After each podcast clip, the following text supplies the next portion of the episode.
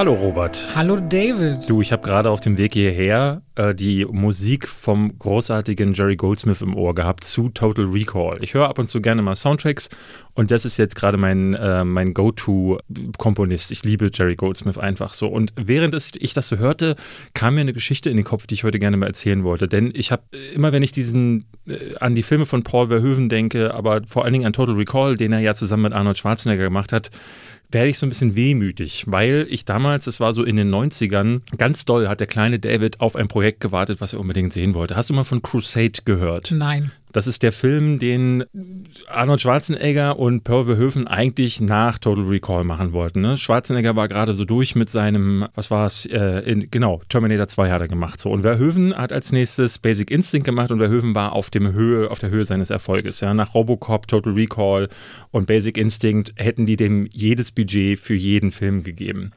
Und ähm, sie hatten eine Idee damals, die die klang einfach zu gut. Und zwar Crusade war die Geschichte der Kreuzzüge und Arnold Schwarzenegger ist ein Kreuzritter. Eigentlich ein Dieb, ja, so ein bisschen so wie Conan der Barbar, mhm. also ein Typ, der sich durchs Leben äh, schlagen sollte und der dann ähm, aber gefasst wurde, hingerichtet werden sollte. Er sollte äh, äh, am, ich glaube, verbrannt werden öffentlich und er schafft es dann durch, einen, durch eine List irgendwie dafür zu sorgen, dass die Leute um ihn herum denken, er wäre ein Gesandter Gottes. Ja? Und dann schickt ihn die Kirche mit auf die Kreuzzüge, wo er eigentlich gar keinen Bock drauf hat.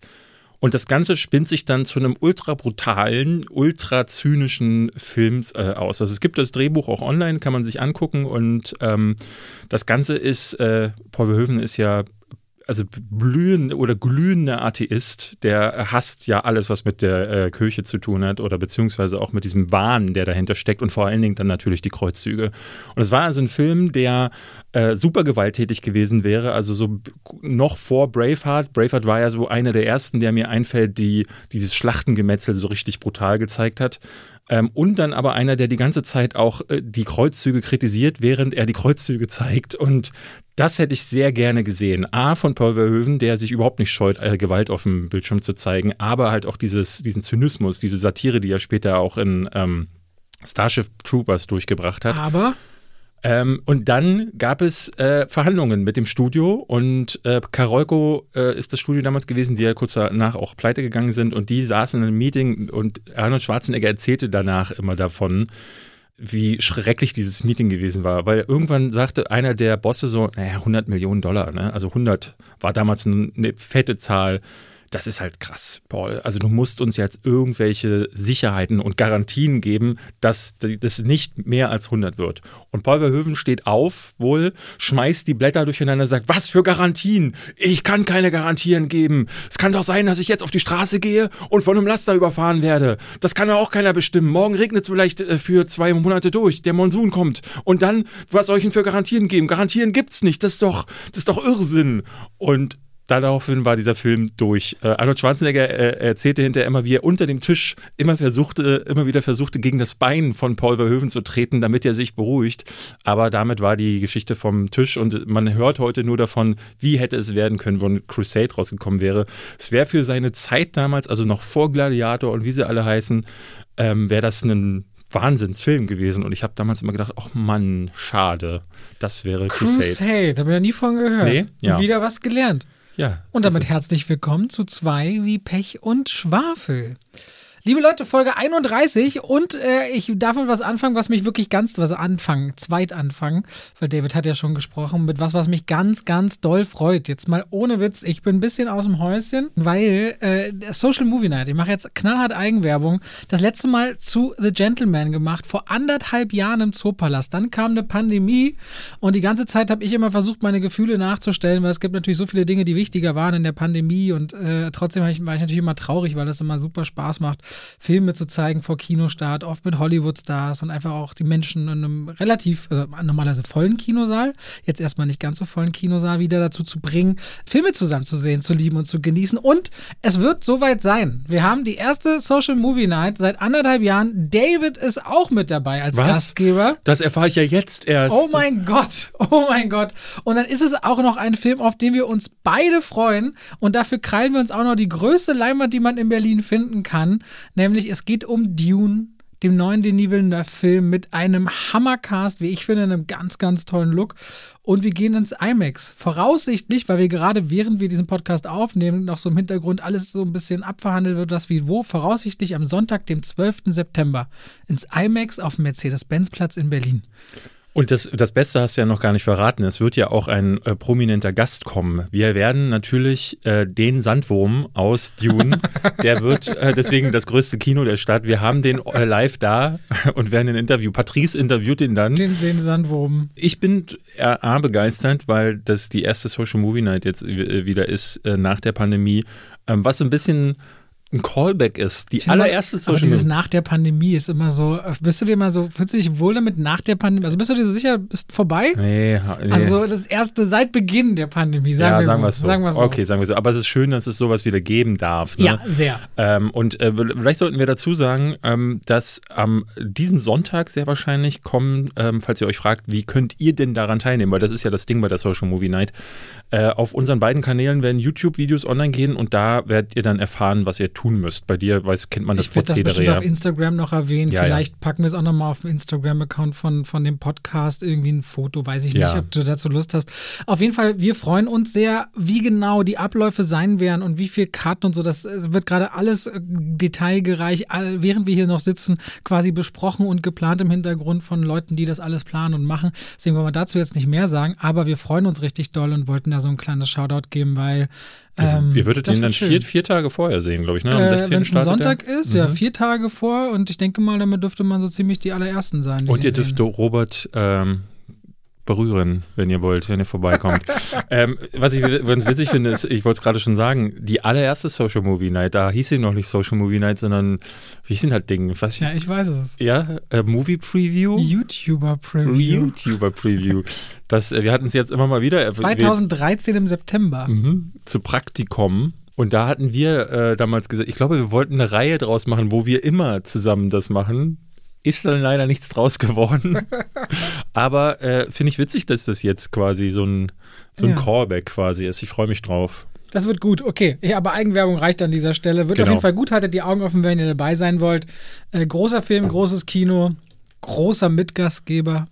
Feedback kommt ja gleich. Ich würde sagen, wir reden erstmal über die Filme, die wir gesehen haben. Dann würde ich ganz gerne über die CinemaCon und ein paar News sprechen. Und dann Haben noch Zuschauerfragen Zu- bisschen von letztem Zuschauerfragen, Mal. exakt. Bis, bis wir den Deckel hier zumachen. Also, heute hätten wir ein bisschen was Serienmäßiges und Dokumäßiges und David hat auch noch einen Film mitgebracht. Also, heute, was schüttelst du den Kopf? und Marvel. Marvels What If.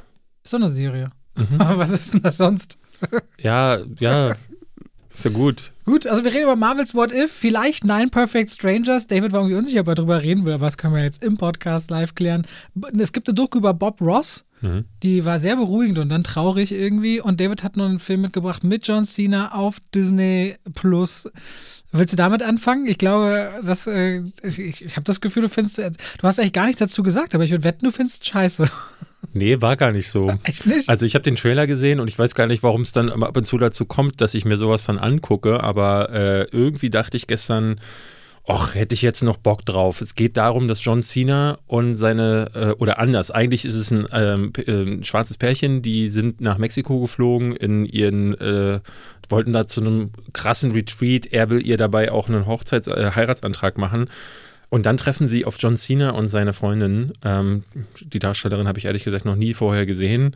Äh, und die sind aber super crazy. Drogen sind im Spiel, Party ist im Spiel. Und die anderen beiden aber super zurückhaltend, äh, sehr ordentlich, gehen nie Risiken ein. Und dann treffen, clashen diese beiden Welten aufeinander. Und das ist im ersten Drittel, äh, wo sie noch auf Mexiko sind, wirklich lustig zum Teil, weil sie. Ähm, alle möglichen, ne, John Cena sagt dann plötzlich, ey, ich habe eine Waffe dabei, komm, ich schieß dir die Flasche vom Kopf. So, und weil aber so alle so betrunken sind, sagt er so, haha, ja, machen wir. Und Wie heißt der Film übrigens? äh, Vacation Friends, hatte ich glaube ich schon gesagt. Nein. Nee? Oh, Nein. Entschuldigung. Also Vacation Friends auf Disney Plus ist der Film, von dem ich spreche. Und äh, ja, es gibt dann so alle möglichen skurrilen Situationen und dann endet dieser Urlaub und die beiden fahren nach Hause, also das normale Pärchen fährt nach Hause und äh, will dann heiraten und ist auf so einer spießigen Hochzeit, ja, wo die Eltern von der Braut haben es ausgerichtet, die hassen den Typen Und dann plötzlich knallt ein Auto durch die Wand und dann sitzt da John Cena mit der Freundin drin und sagt, ey, warum habt ihr uns nicht eingeladen? Und das ist so sieben Monate her. Seitdem haben die nie wieder ein Wort miteinander gesprochen. Aber weil sie halt Vacation Friends waren, sind sie jetzt auch echte Friends. Und das ist gleichermaßen irre wie dämlich, aber auch herzlich. Und ähm, ich konnte mich nie entscheiden, finde ich das jetzt super dumm oder finde ich das irgendwie ganz charmant. Und am Ende habe ich mich auf charmant geeinigt, weil John Cena, das hatten wir ja schon mal gesagt, diese komischen Rollen, die stehen dem ganz gut, finde ich. Ähm, hier actet jeder Scheiße, muss ich wirklich sagen. Also besonders schlimm finde ich die Frau äh, oder beide Frauen eigentlich. Beide Frauen sind echt nicht gut aber äh, weil sie auch vorhin kein komödiantisches Talent haben. Aber die äh, beiden Männer, finde ich, finde ich, machen das, machen, das eigentlich ganz passabel. Und dann ist die Story, die hat hier und da mal einen Lacher. Natürlich sind wieder Drogen mit im Spiel und auch alle möglichen Pipi-Kaka-Witze. Mein Lieblingswitz ist, dass John Cena im Film hat eine Superkraft. Und zwar kann er vorhersagen, wann Vögel scheißen. Und das setzen Sie so richtig in Szene? Oh, ja. Gleich? Äh, kommt nee, er, nee, er sagt ah. immer so, oh, der Vogel wird gleich kacken. Und dann kommt der Vogel und kackt. Und ich dachte so, in welchem Meeting saßen, also es haben auch fünf, gibt wieder fünf Drehbuchautoren, da haben fünf Drehbuchautoren um den Tisch herum gesessen und dann kam, muss einer ja mit der Idee aufgekommen sein und alle so, ja, geil. Und Aber vielleicht waren die auch einfach beim Mittagessen und äh, da kommt so ein Vogel und sagt, uh, der oder, wird gleich kacken. Und ja, dann ist es so passiert. Und dann ist äh, an der Realität das Ganze. Das kann äh, sein, ja. Vielleicht, lassen. oder John Cena hat tatsächlich auch im echten Leben diese. Also äh, Vacation Friends kann man machen, muss man aber nicht. Ist, ja, ist I can predict bird shitting? oder wie ist das auf. Nee, er sagt das gar nicht. Er sagt so, oh, this bird is going to poop. okay. Das ist alles. Also, mehr muss man gar nicht sagen. Also, es ist, ich bin da auch immer ganz verwundert von mir selbst, so, weil ich glaube, den einen oder anderen Film ähm, würde ich nicht so durchwinken. Aber ich erinnere mich an, wo waren das, wo wir Tinseltown vorgestellt haben? Welchen Film mit John Cena hatten wir denn da geguckt? Ähm, na, den, wo die da mit den, wo sie ihre Kinder bewahren. Ja, wie, äh, vor Sex, dem ersten Sex, Mal Sex. Irgendwas mit Sex. Äh, äh, und der war ja auch okay. Also der, der hat, der hat eine ganz okaye Rollenwahl, was seine Komödien angeht. Weil sie immer so einen herzlichen. Der Sexpakt. Der Sexpakt, okay. Sie haben immer so, ein, so, ein, so eine äh, herzliche Komponente. Und das funktioniert mit John Cena, wie ich finde, ganz gut. Dem gucke ich sehr gerne zu, wenn er nicht gerade in Actionfilmen mitspielt. Ach, das ist wieder Dings hier. Das ist eigentlich ein Hulu-Film und deswegen auf Disney raus. Und Lil Ray Howery spielt äh, den, den Schwarzen, der jetzt auch in Free Guy wieder dabei mm, ja, ist. Ja. Und so, ah. Ich kann mir die Namen, also sobald drei Namen äh, im, im Namen sind, ist mir da zu viel. IMDb flattert den mittelmäßig, den Film, aber was ist, wie es ist. Er ist mittelmäßig. Er ist wirklich ja. mittelmäßig, aber er ist für mich so weil ich ja immer so gar nichts erwarte und immer denke so, oh, da werde ich gar nicht lachen. Aber es gab so Situationen, da musste ich laut lachen und das passiert nicht so nicht häufig. Und das ist bei dir aber auch wirklich nicht vorhersehbar, wann du etwas ja, sehr weiß, lustig ich findest. Ich weiß es das auch nicht. Also ultra skurril. Dass ich die Vogelscheiß-Situation zum Beispiel äh, gut finde und dann bei anderen, also bei Koda zum Beispiel fand ich die Pipi Kaka Nummer ja ziemlich dämlich. Und hier finde ich es wieder witzig, das versteht manchmal auch niemand. Aber das sind halt Geschmäcker und deswegen kann ich nur sagen, wir, ich will ganz kurz, also Vacation Friends, Leute, wenn ihr Disney Plus habt, gibt's jetzt. Ähm, viel Spaß damit. Wollen wir kurz über, eine, über die Doku über Bob Ross reden? Ja. Ich bin mit Bob Ross, also der ist ja gestorben, da war ich acht Jahre alt. Und ich glaube, ich habe den erst so mit neun oder zehn oder elf das erste Mal im Fernsehen gesehen. Da dachte ich, was ist das denn für ein cooler Maler, so ganz ruhig, wie er flüstert und immer coole Bilder macht. Für mich ist ja Malen so eine Art Superkraft, muss ich sagen. Instrumente spielen können und Malen sind Superkräfte, wo ich total neidisch bin, wenn Leute das können. Und ich fand den immer richtig cool. Und diese Dokumentation, die jetzt raus ist auf Netflix, die heißt Bob Ross, Glückliche Unfälle, Betrug und Gier. Oder original dann, ich glaube, Happy Accident, Betrayal and äh, Greed. Greed. Das ist richtig. Und erzählt die Geschichte von seinem Werdegang, wie er im Grunde äh, das Malen für sich entdeckt hat und an ein Pärchen gerät, die ihn dabei fördern. Und wie er zu auf einen ganz skurrilen Weltruhm gelangt, mit einer riesen Fanbase, Millionen Menschen das Malen näher bringt, ganz um den Erdball, weil der hat 30 Staffeln seiner Serie gemacht und das eigentlich immer sehr doll geliebt hat. Nicht unbedingt der allertreueste war, aber anscheinend so ein Typ, der sehr herzlich und zum Knuddeln und sehr nahbar war, wo man nie sagen würde, der war jetzt ein Star. So wie er da malt, würde man nie sagen, so, das ist die Personifikation eines Stars. Ist mehr so, Charisma ist eher wie so ein Staubsauger. Hat man, braucht man, ist da. Du guckst so komisch, verstehst du nicht, ne? Den Vergleich. Das ist irgendwie so ganz, ganz wichtig, aber man, man merkt erst, dass es fehlt, wenn es weg ist. Was ich nie wusste, zumindest als Jugendlicher oder als Kind, dass Bob Ross A, so früh gestorben ist und dass der gar nicht mehr unter uns weilt, als ich den das erste Mal gesehen habe. Und dass alles, was danach mit Bob Ross anscheinend passiert ist, mit seiner Marke und seiner Vermarktung, auf das Konto dieses Pärchens geht, was sich bis heute an ihm bereichert und versucht, äh, jeden Cent rauszupressen und die Nachfahren auch um ihr Erbe zum Teil bringt und er das selbst so niemals gewollt hätte. Also ich fand äh, diese Dokumentation auf der einen Seite so lala, weil die zu 70 Prozent im Grunde nur eine Chronik ist, aber eine sehr entspannte Chronik, weil es irgendwie schön ist, ihm beim Malen zuzugucken.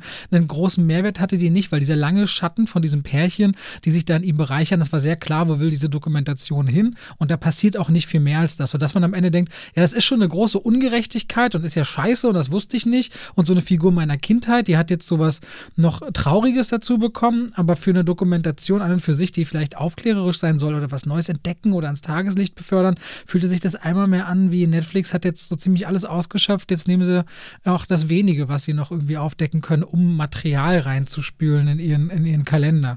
Ja, ich habe es ganz, ich habe es okay gerne geschaut, aber genau auch, weil es ein Sonntag war und verregnet war und ich vom Sport vorher fertig war und genau so eine Berieselung brauchte. Ja. Witzigerweise habe ich es auch am Sonntag geschaut. Ähm, bei mir war es tatsächlich so, dass ich, ich habe diese Woche zwei Dokus geguckt und ähm, äh, ich finde, ähm, das merke ich immer wieder, ähm, dass sich bei Dokumentationen die Spreu vom Weizen trennt, wenn äh, die Filmemacher, die diese Dokus machen, tatsächlich auch ausziehen, ein, ne, eine Doku zu machen, die hat filmische Qualitäten hat. Äh, und damit meine ich in erster Linie, dass, ähm, dass es einen roten Faden gibt und dass es vor allen Dingen eine Struktur gibt, die sich nicht anfühlt wie äh, hier mal ein bisschen davon, da mal ein bisschen davon. Ähm, ich hatte Memory geguckt, äh, diese Alien-Doku. Ähm, mhm. Du erinnerst dich, äh, da hatten wir ähm, E-Mail-Kontakt wegen. Gesehen, ja. Ähm, und ich bin ja riesen Alien-Fan. Die äh, erscheint jetzt auf Sky ab dem 10. Äh, September und deswegen habe ich mir die angeguckt. Und da war es so, die erste Hälfte wird im Grunde nur erzählt, wie war der Film und dann am Ende gibt es hier ein bisschen von HR Giga und da ein bisschen und da dachte ich so, nee, das passt alles überhaupt nicht zusammen. Und bei Bob Ross ist es ein bisschen ähnlich. Das ist äh, am Anfang also A, fand ich es ein bisschen schade, dass es so ein Betroffenheitsding ist, so wo der, ähm, der Sohn von Bob Ross von Anfang an da sitzt und in die Kamera ächzt die ganze Zeit und ich finde es auch immer schwierig, wenn es nur ein Blickwinkel ist. Also sprich, wenn also dieses Pärchen, von dem äh, unter anderem gesprochen wird, wird nicht, kommt nicht zu Wort, natürlich nicht, aber auch gar keine Gegenstimme. Es gibt nur die, die, die Kollaborateure von Bob Ross, die die ganze Zeit äh, Dinge sagen. Und dann ist es, wie du sagst, am Anfang erstmal so runtererzählen, ne, Chronik, wer war das, was hat er gemacht und erst am Ende wird dann daraus dieses, äh, äh, dieses Aufdecken. Und ich finde, es gibt so ein paar Punkte, die, die werden einfach so überrannt. Der spannendste Punkt in der ganzen Doku für mich war der, in dem quasi gesagt wird oder zumindest vermutet wird, dass Bob Ross sich selbst umgebracht hat mit seinem Hobby, also dass diese, dieses Malen letzten Endes sein Tod gewesen ist. Dass der Farbverdünner, genau. den er immer ständig eingearbeitet hat eingeatmet das, hat. Das ist, das ist, da ist mir kalt den Rücken runtergelaufen, weil es wird auch so inszeniert. Einer seiner äh, Companeros sagt dann so äh, hier, er hat ja immer diesen Pinsel auch. Er sagt immer, beat the devil out of the, uh, the brush und er, er haut den ja immer gegen diese Bild, äh, Bilderrahmen. Und dabei ist dieser Farbverdünner immer zerstäubt in seine Lungen geraten und am Ende hat er Krebs davon bekommen. Das ist eine Vermutung. Ja, ja ist ja. eine Vermutung, aber ich, ich hätte halt gerne da hätte der, die, die Doku gerne meiner Ansicht mal angreifen können oder können. Bei der Affäre, finde ich auch. Äh, bei oder bei der Affäre. Also es gab mehrere Punkte, wo ich dachte, das ist spannend. Stattdessen wird mir aber dann halt viel zu viel davon erzählt, dass Bob Ross ist oh, so ein Lieber und so ein ruhiger und das wissen wir aber alles schon. Ne? Und meiner, also jemanden wie mich, ich finde das, ich finde das immer ganz komisch, wenn Menschen so sind. Ähm, ich weiß nicht, ob du diesen Film mit, wie hieß denn der, äh, der äh, mit Tom Hanks, den er jetzt zuletzt gemacht hatte, im Neighborhood. Äh, Beautiful, Day, Beautiful Day in the Neighborhood. Der wunderbare Mr. Rogers. Mr. Rogers. Und da war es auch so, dass ich erst dachte, oh Mann, niemand ist so freundlich, hört auf, das ist, das ist alles gelogen, das ist alles fake und gestellt und Mr. Rogers, der Film, hat mich im Film aber davon überzeugt, dass das echt und real war. Und hier kommt aber immer wieder durch, das sagen die Personen auch, dass Bob Ross noch eine andere Seite hatte, eine dunklere Seite. Ne? Er hat zum Beispiel seine Ehe, er war ein Ehebrecher und äh, hat sich wohl auch verstellt äh, für, für vor der Kamera. Und darauf wär, hätte das gerne eingehen können. Stattdessen bleibt das alles nur oberflächlich. Und deswegen war das hinterher, also ich kam so raus und dachte, es gab interessante Punkte, aber letzten Endes war das so, eigentlich ging es nur darum, den Sohn immer wieder abzufilmen, wie er traurig rumsitzt und sagt so, ich habe kein Geld dafür ja. bekommen und das ist mir zu wenig. Ich fand es auch etwas schade. Ich fand das Wiedersehen mit Bob Ross schön, weil ich den wirklich immer gerne gesehen habe, aber mehr ist daraus ja nicht geworden. Der auch immer wieder aufgegriffen wird in der Popkultur, ne? in verschiedenen Filmen wird er auch abgebildet. Ähm, aber haben wir auch kurz darüber geredet, ehe wir jetzt über zwei Serien noch kurz reden wollen. Zumindest, oder mindestens eine. Willst du über Nine Perfect Strangers überhaupt reden oder nicht so? Ja, wir sind dann halt erst bei der Hälfte, deswegen finde ich das so ein bisschen. Bei What If ja auch, glaube ich. Ja, wir können, können wir machen. Machen wir, machen wir so. Nine Perfect Strangers ist eine Serie, die ist jetzt auf Amazon Prime Video rausgekommen. Zu dem Zeitpunkt, wo wir aufnehmen, kann man vier Episoden gucken. Ich weiß jetzt gar nicht, wie viel es am Ende geben wird. Und erzählt die Geschichte von eben neun Fremden, neun, also neun neun, die Zahl nicht neuen, neun. Fremden Menschen, die eingeladen werden, das sind teilweise drei aus einer Familie, dann wieder ein Pärchen, dann mal einer alleine, zu einem Art, ja, Retreat, hast du es vorhin gesagt, zu so einer Art Luxusresort, was zur Rehabilitation, zum Zu sich finden, wird so ein bisschen unter dem Mantel Wellness und Relaxing, werden sie eben eingeladen zu einem zehntägigen, glaube ich, Aufenthalt, der ihr Leben verändern soll. Da ist dann eine bekannte Schriftstellerin dabei, die eine Krise hat, da ist dann jemand dabei, der dem Alkohol zugetan ist, eine Familie, die einen traurigen Verlust erlitten hat. Und irgendwie sind es nur die neun in diesem Resort, was so und das mochte ich, das mag ich auch noch innerhalb, auch bis zur vierten Episode, wo so eine komische Atmosphäre die ganze Zeit drüber liegt. Und du sagst ja auf der einen Seite so, eigentlich wäre ich da auch gern und irgendwas stimmt doch hier nicht. Und das ganze Ding hat ganz gute Ansätze, weil die Figuren eigentlich spannend sind, weil die Serie macht das ganz gut, einem äh, nicht gleich äh, zu erzählen, was hat jetzt jede Figur für, ein, für eine Geschichte und für ein Schicksal und was steckt eigentlich dahinter. Problematisch wird es ein bisschen, als Nicole Kidman auftaucht. Die ist so die Obermutter dieses Ressorts, mhm. die extrem aufgesetzt spielt und agiert, als hätte sie irgendwie einen Plan, gemischt kann, mit, als wäre sie eine krasse. Naja, ich finde, also ihr, hast du, ihr hast Gesicht du Big ist so, gesehen? Ihr Gesicht ist so kaputt gebotox und wir haben mal geschaut, die ist 54 Jahre alt, die sieht aus wie 74 mittlerweile. Aber der Körper sieht krass aus. Die, Klar, sie, sie, aber das Gesicht, eine, in ihrem Gesicht kann sie nichts mehr machen. Deswegen kann die nicht mehr schauspielern. Das ist halt das echte, das, das größte Problem daran. Ja, ich finde sie in Big Little Lies eigentlich noch ziemlich gut, aber auf jeden Fall merkst du sofort, weil da sind Leute dabei wie äh, Michael Shannon und Luke Evans und ähm, Bobby, ich vergesse mal seinen Nachnamen, Kevin Can Cannavale. den, den liebe ich seit, seit ähm, Boardwalk Empire extrem. Äh, du hast ein paar bekannte Namen, auch Melissa McCarthy. Melissa McCarthy und Nicole Kidman haben beide das Ding mitproduziert, die Serie. Und du merkst aber diesen extremen Bruch, was die, das schauspielerische Können angeht, zu Nicole Kidman. Die, die geht mir immer wieder leider auf die Nerven in der Serie und die bricht immer wieder so einen Faden. Immer wenn diese Gruppe in sich interessant wird, kommt sie und macht das irgendwie kaputt. Und das finde ich äh, leider sehr anstrengend, weil ich finde, optisch hat die Serie was. Ich mag, dass sie so mit psychedelischen Drogen und so solchen Themen rumhantieren und rumspielen. Mal gucken, wo die Nummer hingehen wird. Ich habe mir ehrlich gesagt mehr versprochen. Für mich pendelt sie sich so bei okay interessant ein, aber ich dachte nach den ersten 15 Minuten, er würde mehr auf mich warten. Meine Frau ist stärker angefixt als ich, definitiv. Ich fand die erste Folge ganz übel, die ersten beiden sogar, weil also, weißt du, woran mich das erinnert hat? Nein. An äh, Fantasy Island. Das war ein schlimmer, ich habe den Film Oder, jetzt nur gesehen, nicht, das, zu dem Film gab es ja eine Serie, ne? Ja, aber das, der Film hat mit der Serie nichts ah, okay. äh, zu tun. Also Fantasy Island und Love Boat waren die beiden Sachen, die mhm. mir da eingefallen ist. Weil Fantasy Island war so ein Ding, wo äh, am Anfang der Folge ähm, äh, kamen immer so verschiedene Leute auf die Insel mit unterschiedlichsten Problemen oder Träumen. Und auf Fantasy Island haben sie dann so alle möglichen, ne, entsponnen sich Geschichten, die oftmals mit Schauspielern gespielt waren. Und dadurch erlebten viele dieser Leute, die da hingekommen sind, diesen kathartischen Moment, wo sie, oh, ich bin erleuchtet, endlich weiß ich, was ich im Leben will oder so, oder Ehen wurden verbessert oder auch getrennt, wenn es irgendwie eine toxische Beziehung war. Und jede Woche gab es halt dieses Ding. Und so fühlt sich das am Anfang an. Es fühlt sich an wie, also Fernsehen erstmal, aber vor allen Dingen, es fühlt sich an, äh, genauso auch geschrieben. Also ganz banale Problemchen. Und dann in der Ende der zweiten und dann die dritte und die vierte Folge dann kommen diese Charaktermomente plötzlich und dann hast du so Biester wie Michael Shannon oder Bobby Cannavale spielt auch richtig gut. Und die sind krass. Also das kann man gar nicht anders sagen. Die sind gut geschrieben, diese Charaktermomente. Dann, es, es ist so ein bisschen wie abgefilmte Gruppentherapie. Also so ist Therapie tatsächlich, wie die da sind. Also du merkst auch, diejenigen, die das geschrieben haben, waren mal in Therapie oder haben sich auf jeden Fall damit auseinandergesetzt. Weil du merkst, die Ansatzpunkte, ähm, auch die Probleme und das, wie tief die Strukturen gehen, die Reaktionen auch der Schauspieler, ähm, finde ich äh, obwohl sie sehr schnell sind. Also ich finde zum Beispiel, dass viele lernen relativ schnell, was das eigentliche Problem ist und da brauchen Leute Monate für, um diese Erkenntnisse zu machen.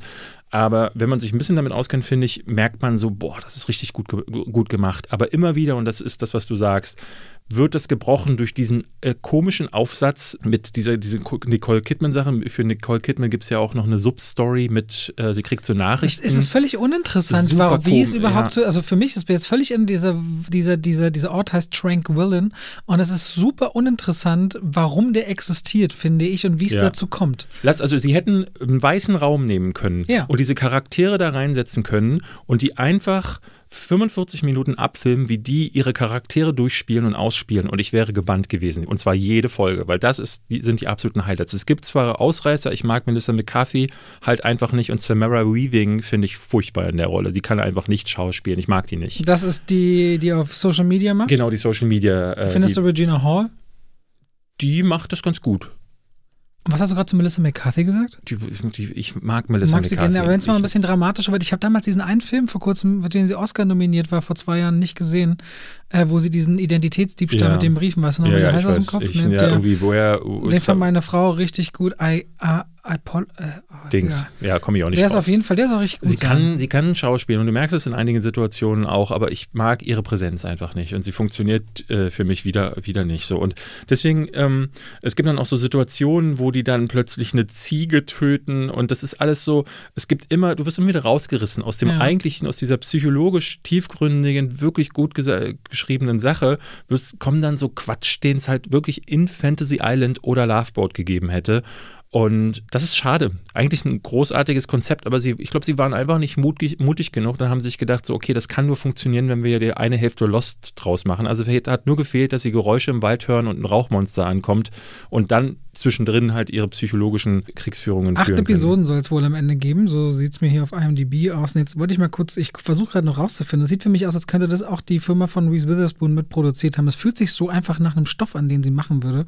Aber äh, kann ich auch später noch parallel gucken, ist ja jetzt nicht so wichtig. Also, ich glaube, ich ein, aber ich glaube, bist, nach dem, ja. was wir gesagt haben, kann das schon auf die Leute auch so einen Eindruck machen wie, oh, da gucke ich mal rein. Ich finde sowieso, dass so Amazon, wenn Amazon neue Serien rausbringt, dass das so eine richtige Promo erfahren die Sachen nicht, habe ich das Gefühl. Nee. Das bei Netflix stärker, selbst bei Disney Plus stärker. So bei Amazon muss man echt immer gefühlt darauf hingewiesen werden oder darauf hinweisen, dass da, da auch mal ein Original von denen rauskam. Ich habe gestern durch Zufall erfahren, weil ich auf YouTube auf ein Video geleitet wurde durch die Empfehlungen, dass es eine Nicholas Winding Refn ähm, Amazon äh, Exclusive Serie gibt namens Too Old to Die die äh, krasse Bewertungen bekommen mit Miles Teller unter anderem, wo ich dachte mhm. so, äh, hä?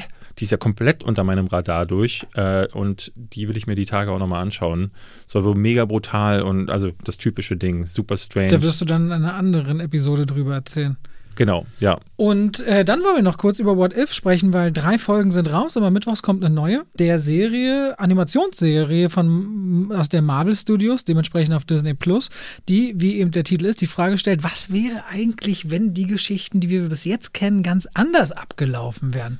Wie hätte sich der Lauf der Dinge geändert? Wie hätten sich Realitäten verschoben? Teil 1 zum Beispiel, wenn Captain America nicht Steve Rogers wäre, sondern eine Frau stattdessen. Folge 1, die, ich, ich würde dich gerne darüber reden hören. Also ich fand sie sehr schwach, weil sie im Grunde nur nichts am anderes macht, außer eine Frau einzusetzen und das war's. Da ändert sich original kaum was. nichts an der Geschichte. Wozu? Ja. Also, wo war der Sinn? Ich meine, der Sinn ist doch auch mit einer anderen Figur, die du besitzt, eine andere Hintergrundgeschichte der Figur zu haben und damit auch einen anderen Lauf der rein, Dinge. reines Agenda-Fernsehen. Also allein, dass diese Folge als erstes kam, hat, hat nur einen einzigen Grund. Guck mal, wie progressiv wir sind. Wir haben eine Frau in die eigentliche Männerrolle gemacht und dann guckst du dir diese Folge an. Sie ist absolut idiotisch. Und dann, äh, es, es gibt dann an einer Stelle einen Mann, der sagt, äh, das traue ich ihnen nicht zu, dass sie Held sein können. Und dann sagt sie, ihnen werde ich es zeigen. Und das ist dann die feministische Message in dem Film. Und ich dachte so, boah. Also, ne, wenn, wenn das ein bisschen ehrlicher, äh, ernsthaft ja. darüber, also wenn es, wenn sie wirklich versucht hätten zu ähm, herauszufinden, was wäre, wenn eine Frau, in dem Fall Captain America, wie reagiert die Welt drauf? Wie kann sie in so einer Männerumgebung? Aber es passiert nicht. Es ist am Ende einfach nur Gekloppe mit, äh, mit äh, äh, dem Red Skull und Explosionen und es wird überhaupt nicht in die Tiefe gegangen. Und ich dachte so, das ist eure Idee? Ich dachte so, das wird sowas wie Ne, What If, ähm, ich hatte, glaube ich, als Vergleich äh, genannt, Love, Death and Robots, gab es in der ersten Staffel diese, diesen wirklich netten kleinen Sketch mit, ähm, was wäre, wenn Hitler irgendwie vorher schon gestorben wäre, aber auf unterschiedlichste Arten und Weisen ähm, weißt du, wo er so von so einem yeah. Pudding und so ver verschluckt wird oder von einer riesigen Götterspeise. Und ich dachte, was wäre, ne, da kann man doch alles Mögliche machen. Ne? Was wäre, wenn Thanos gewonnen hätte oder was wäre, ne? Und stattdessen die erste Folge ist nur das, die zweite Folge ist, was war denn das? Das habe ich sogar schon wieder vergessen. Ja, die zweite ist irgendwie mit Star-Lord, der gleichzeitig aber eine Kette aus Wakanda trägt und es kehrt ja, genau. natürlich Chala zurück und da wird sich über Thanos lustig gemacht, dass alle ihm im Grunde immer sagen, ey, war schon Massenmord, was du davor hattest. Und sie treffen auf den Collector und du nimmst halt so einen Haufen Figuren und Geschichten an. Jede, jede Episode bisher völlig losgelöst voneinander in 30 Minuten und super uninteressant, weil dann kannst du auch sagen, okay, wir schaffen eine ganz eigene Geschichte mit Figuren, die ihr vielleicht kennt. Aber What If hat für mich immer die Prämisse gehabt, wenn wir entlang einer Geschichte, die wir kennen, wie du sagst, angenommen, Thanos hätte es durchgezogen oder Tony Stark verreckt einfach an so einem Metallsplitter oder der Mandarin sprengt irgendwie alle. Also, wenn wir den Geschichten, die wir kennen, zu 90 Prozent dranbleiben und dann nur 10 Prozent Abweichung zulassen, die aber alles verändert, erklärt. Das wäre für mich What If gewesen, aber so komplett andere Dinge ja. zu erzählen, hat mit What If für mich erstmal überhaupt nichts nee, zu tun. Vor allen Dingen, du hast dann in 20 Minuten natürlich auch gar nicht die Zeit, das wirklich äh, zu entdecken, wie, wo kann diese Geschichte hingehen. Also ich fand jetzt äh, die letzte Folge, also die dritte, die äh, aktuell online ist, die fand ich noch am besten. Da geht es dann darum, was wäre, wenn die Avengers tot äh, sind oder wenn es sie nicht gäbe. So heißt die Folge. Dann passieren aber wirklich erstmal 20 Minuten sterben die Avengers in dieser äh, äh, in diesem Ding. Und dann wird geguckt, wird ja eben nicht geguckt, was wäre, wenn es die nicht gäbe. Das finde ich total absurd. Die Folge endet mit einer Welt quasi, wo die Avengers nicht existieren, aber sie erklären genau das nicht, sondern sie erklären, wie sie sterben und wie sie sterben und warum sie sterben, ist so hirnrissig das erklärt. Ist wirklich das so ist so langweilig. hirnrissig und es macht, es ist auch logisch, macht das keinen Sinn, weil die Figur, die dafür verantwortlich ist, äh, die, die kann das alles gar nicht wissen und es ist alles, also in sich schlüssig sind diese Folgen halt auch nicht. Also das für mich ist der Boden Bodensatz mittlerweile erreicht. Also das ist wirklich Marvel auf der untersten Ebene. Und es ist so, äh, es ist so tragisch so, weil ich auf der einen Seite möchte ich, möchte ich ich, ich würde die gerne, ich würde mich jetzt gerne mal einigen können. Ich würde jetzt gerne sagen können, ich hasse das einfach, was die machen, oder ich liebe das, was die machen. Aber dann kommen so Sachen wie Shang-Chi, was ich richtig gut finde. Dann kommt sowas wie Loki, was ich richtig gut finde. Und dann kommt halt Scheiße, die, äh, wie sowas. Oder auch WandaVision, wo ich dann sage, so, Mann, einigt euch doch jetzt mal. Also, Man merkt, dass sie in diesem ganzen Disney Plus, dass sie da einen bestimmten Rhythmus diese Plattform bespielen müssen. Ja. Und dabei kommt dann, kommt dann so die Pitches durch, wo normalerweise zwei von drei abgelehnt worden wären. Ja. Hätten die gesagt, wir machen vier Serien oder drei Serien und von statt den zwölf oder was auch immer sie machen, dann hätten sie eine gute Qualität gehabt. Aber die haben viel mehr ins Portfolio genommen, um eben diese Idee von einem Abo-Modell und Disney Plus zu bedienen, so fühlt sich zumindest an, als eigentlich ihr Qualitätsanspruch zulässt. So, so, so fühlt sich zumindest Ja, ja, so sieht es tatsächlich aus. Also ich werde jetzt natürlich die letzten Folgen auch gucken, da werden wir dann wahrscheinlich über die finalen Folgen nochmal sprechen ausgehend davon, was wir jetzt gesehen haben, erwarte ich jetzt keine großen. Ne, es gibt ja zum Beispiel. Ähm, ich hatte ähm, auch gar keine Lust, die dritte richtig zu gucken. Ich habe sie geguckt jetzt für den Podcast und werde nächste Woche auch gucken, aber ja. ich freue mich da nicht drauf. Also Null. da muss ich wieder sagen, Ted Lasso hat übrigens, weil ich letztes Mal noch meinte, zweite Staffel fängt schwach an, richtig abge losgelegt ab Folge 3 wieder. Muss ich nochmal sagen, Leute, Ted Lasso, jeden Freitag neue Folge. Das äh, geht wieder richtig gut. Ja, gut, haben wir über What If auch geredet. Ist ja nicht so schlimm. Ähm, aber der Vollständigkeit halber haben Doch, wir so. es ist wirklich schlimm. Also das ist das ist, ist nicht wirklich, so schlimm, dass wir darüber geredet ach so, haben. ja, aber es ist Zeitvergeudung mhm. von par excellence. Und das finde ich tragisch so. Also ich mag es, wenn du angepisst bist. Ja, sowas nervt als richtig. Also ich finde sowas. Weißt du, was, weißt du, was nicht so nervt, David? Schrott. Weißt du, was nicht nervt? Was denn? Die Werbung, die wir jetzt machen. Oh. Und zwar für unsere. Wen haben wir denn heute? Oh, oh unser wiederkehrender Partner Coro Drogerie. Uh, das Ja, überrascht David, mich. Also da kannst du immer erfahren bei Produkten, wann waren sie wie teuer. Das sind große Packungen, die gehen nicht zum Einzelhändler. Oft ganz viele Bioprodukte, eine richtig gute Qualität und äh, da lüge ich nicht. Also ich merke auch beim Kochen zum Beispiel mal Olivenöl. Die Leute sagen, es schmeckt anders. Du hast es bei ganz vielen anderen Sachen wie Tahin, wenn ich mir zu Hause Hummus mache. Oder sie haben auch, jetzt wird es richtig skurril, einen der besten mittelscharfen Senfe, die ich je in meinem Leben gegessen habe. Ich hatte zwar gleich so einen 700 Milliliter Bottich, der so fürs ganze Jahr reicht, aber äh, es ist wirklich von Barbecue-Erdnüssen bis hin zu, du hast gesagt, der Tierfutter. Den haben wir übrigens auch bestellt, diesen Bottich. Meine Frau isst ja zum Beispiel sogar Pommes lieber mit Senf. Ernsthaft? Die, ja, ja, die, die liebt Senf. Ähm, und deswegen hat sie jetzt auch so einen Bottich. Und ich guckte sie an und dachte so, was? So einen kleinen Eimer Senf, was soll das denn? Aber glaub mir, der ist in zwei Wochen, ist der alle. Aber das war wirklich richtig lecker, der Senf. Also kein, kein Scheiß an der Stelle. Äh, bedanken wir uns bei Koro Drogerie, die uns äh, fleißig die ganze Zeit unterstützen, schon seit Monaten bei diesem Podcast. Und wenn ihr da noch nie bestellt haben solltet, schaut mal rein. Die haben wirklich sehr viele coole Sachen, egal ob ihr Veganer, Vegetarier, Mischköstler seid. Da gibt es auch richtig fantastische Snacks. Alles sehr haltbare Sachen und in Großpackungen. Und wenn ihr dort einkauft und zu dem sonst schon recht, also sehr fairen Preis noch mehr sparen wollt, könnt ihr bei dem Codefenster beim Bestellen Schwafel 5 eingeben. Die 5 dann als Zahl. Also Schwafel in Buchstaben und 5 als Zahl und bekommt nochmal 5% Rabatt. So einfach ist es und bleibt es. Und damit sind wir auch schon wieder am Ende der Werbung und gehen zurück zu David, der sehr interessiert ein wenig bei der CinemaCon so gelauscht hat, was da passiert ist. Ich weiß nicht, ob ihr es mitbekommen habt, es gibt in den USA, ich glaube in Las Vegas war das so ein Event. Vegas, ja. Ja, wo, wo die großen Verleiher den, der Presse, aber auch äh, Industrievertretern zeigen, was haben wir jetzt. In Deutschland gibt es das tatsächlich auch. Zweimal im Äh, Jahr, also mehrmal im Jahr. Ja. Ein, ein, einmal ganz groß, einmal halb groß, immer, immer so im Januar in München, Ja. Januar, Februar und dann nochmal so im Sommer, glaube ich, in Köln. Genau. Und wir waren, ich bin auch einmal dabei gewesen, du warst, glaube ich, regelmäßiger da. Und Ja. es ist da zum Teil so, dass die Verleiher äh, frühe Trailer-Versionen, also ich weiß noch damals, als wir, als ich da war, haben sie von Everest, diesem ähm, äh, Film, wo, äh, wer hat denn da nochmal den, diesen einen Yeti gesprochen? Ach so, du meinst, nee, Everest äh, ist, äh, das war Nilam. Da hat so. Nilam die Und wo hast du Hauptfigur gesprochen. den, wo? Smallfoot. Smallfoot. Smallfoot. Ah, okay. Auf jeden Fall haben sie Ich dann. dachte, du meintest den, den Live-Action-Film, also den Live-Film Everest mit dem Berg. nee, Gab es nee. ja auch von, von Dings hier. Nee, aber, war, hieß, aber dann hieß es Smallfoot, genau. Und Smallfoot, dann wurden. Nein, du hast Everest gesehen, weil Ja? das Universal war, weiß ich noch. Du Genau. hast Everest-Trailer gesehen. Und da waren dann so einige äh, Shots, sind dann halt einfach noch ähm, einfach s- ne, nicht fertig gewesen. Da fehlen dann die Effekte und bei anderen Sachen wird, werden so sehr frühe Versionen gezeigt und das fand ich ganz, das ich. präsentieren die Studios quasi ihr Line-Up, Genau. was kommt im nächsten Jahr raus, damit die Kinos auch wissen, oh dann und wann sollte man, was ist so Ja. die Target Group, wo halten wir so viel Seele frei und so weiter und so fort. Ein großes Branchentreffen ist das quasi, wo dann alle aufeinander zugehen, danach meist noch Empfänge und quatschen und planen und machen.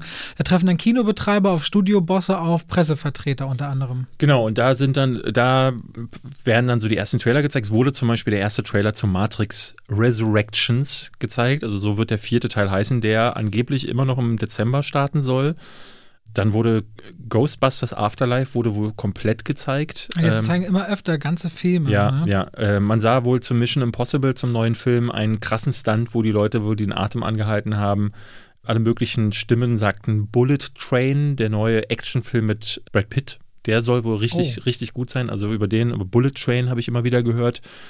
Ähm, ein neuer Superheldenfilm, der heißt, glaube ich, S- äh, Samaritan oder so, mit, Mit Sylvester Stallone. Stallone, ja. Das hat er schon von einer Weile Soll richtig, gut, abgedreht. soll richtig gut sein, Hm. habe ich gehört. Sehr Ist- brutal ist er, glaube ich. Er hatte ja immer so Shots, wie er sehr blutig. Ich weiß es nicht. Also er, er hat, es wurde jetzt auch angekündigt, dass er äh, Expendables, dass es einen neuen Teil geben wird. Also ich, ich finde es spannend, einfach zuzuhören, äh, ne, weil es gibt leider noch gar kein Material. Ich glaube, die einzige Sache, die auf der CinemaCon gezeigt wurde, die dann auch rausging, war der Trailer zu No Way Home ähm, von Spider-Man, der jetzt übrigens, nachdem wir letzte Woche drüber gelästert haben, wahrscheinlich, weil wir drüber gelästert haben, der erfolgreichste Trailer aller Zeiten geworden ist. Was ich nicht verstehe, aber okay. Ähm, ich, ich kann einfach nicht nachvollziehen, warum Spider-Man so einen krassen Appeal hat. Also, dass, das, dass Leute da so abfahren. Ah, drauf. Spider-Man ist, ich weiß das ja selbst noch bei mir, ich hatte ja durch zwei ältere Brüder und so irgendwie nie so, also die haben immer so Baywatch und MacGyver und so. Meine Eltern hatten überhaupt nichts mit Popkultur am Hut. Aber so Spider-Man, so als Kind so Spinnenfäden verschießen können. Und der war ja auch nur noch ein Junge, der zur Schule geht. Man ist einfach sehr früh als Kind angedockt an diese Figur, psychologisch. Und deswegen ist der, bleibt der so ein Leben lang auch so in Erinnerung. Ich mag's bei meinem eigenen Schwager, der ist neun und er hatte ganz früh als erstes so Spider-Man-Rucksack und so ein T-Shirt, wo du Spider-Man mit so Pailletten, die du so hoch und runter wischen konntest, wo das dann andere Farben hat. Die Spiele sehen ja auch ehrlich gesagt gut aus. Also auf der PS5 war das erste Spiel jetzt Miles Morales, was wir gleich mitgenommen haben. Also Spider-Man ist halt cool, weil er ist so greifbar, weil er hat nicht so eine Superkräfte wie Thor oder so, wo du dich dann überlegst, welchen Planeten zerstöre ich jetzt, sondern der will von A nach B und spinnt sich. Das ist irgendwie Der so praktisch. seine Das Superkraft das ist von A nach Der B ist so verliebt kommen. in Mädchen und dann kann er mit diesen Spinnen hin und her und dann, der macht auch so nahbare Heldentaten, wie ein Auto aufhalten, wenn jemand äh, fast überfahren wird. Weißt du, es ist nicht gleich so 300 Leute aus dem Flugzeug retten, sondern es ist mehr so cool. Die freundliche Spinne aus der Nachbarschaft. Das war jetzt schon immer äh, sehr, sehr greifbar. Wir können ja in den nächsten, äh, ich glaube, nächste Woche können wir uns das mal aufschreiben. Wir wollten sowieso mal eine Vorschau für euch machen, was, was haben wir ja vor ein paar Folgen mal gemacht für den Sommer und würden das jetzt gerne für Winter und Herbst machen. Und da kommen tatsächlich einige dieser Filme. Und ähm, da können wir auf jeden Fall auch ein paar, über ein paar Sachen sprechen. Ich würde zum Beispiel, hast du ein bisschen mitbekommen, worum es in Matrix gehen soll? Nein. Weil in dem Trailer-Footage äh, äh, ist wohl, die, die kennen sich wohl nicht. Also Neo und Trinity treffen in der, in dieser Fake-Welt, in der Matrix auf sich und Mhm. treffen sich irgendwo in einem Café und sehen sich und wissen gar nicht, wer sie beide waren und so und so. Es scheint irgendwie einen Reset gegeben zu haben. Ich bin sehr gespannt, was da passiert, was sie sich ausgedacht haben für den neuen Teil. Wir können dann in einer der nächsten Folgen da mal drüber sprechen. Ich wollte kurz mal euch dann zu animieren, wenn ihr äh, mal hören wollt, was dieses Studio ist, weil es gab zu Jurassic Park, also dem neuen, gab es wohl erste Szenen und man findet überall nur Beschreibungen, aber ich finde, so Joe Blow zum Beispiel, da gibt's, äh, die haben äh, mehrere Videos gemacht, wo einer ganz genau beschreibt, was haben sie gesehen, worauf kann man sich freuen und das fand ich spannend. Da könnt ihr euch mal informieren.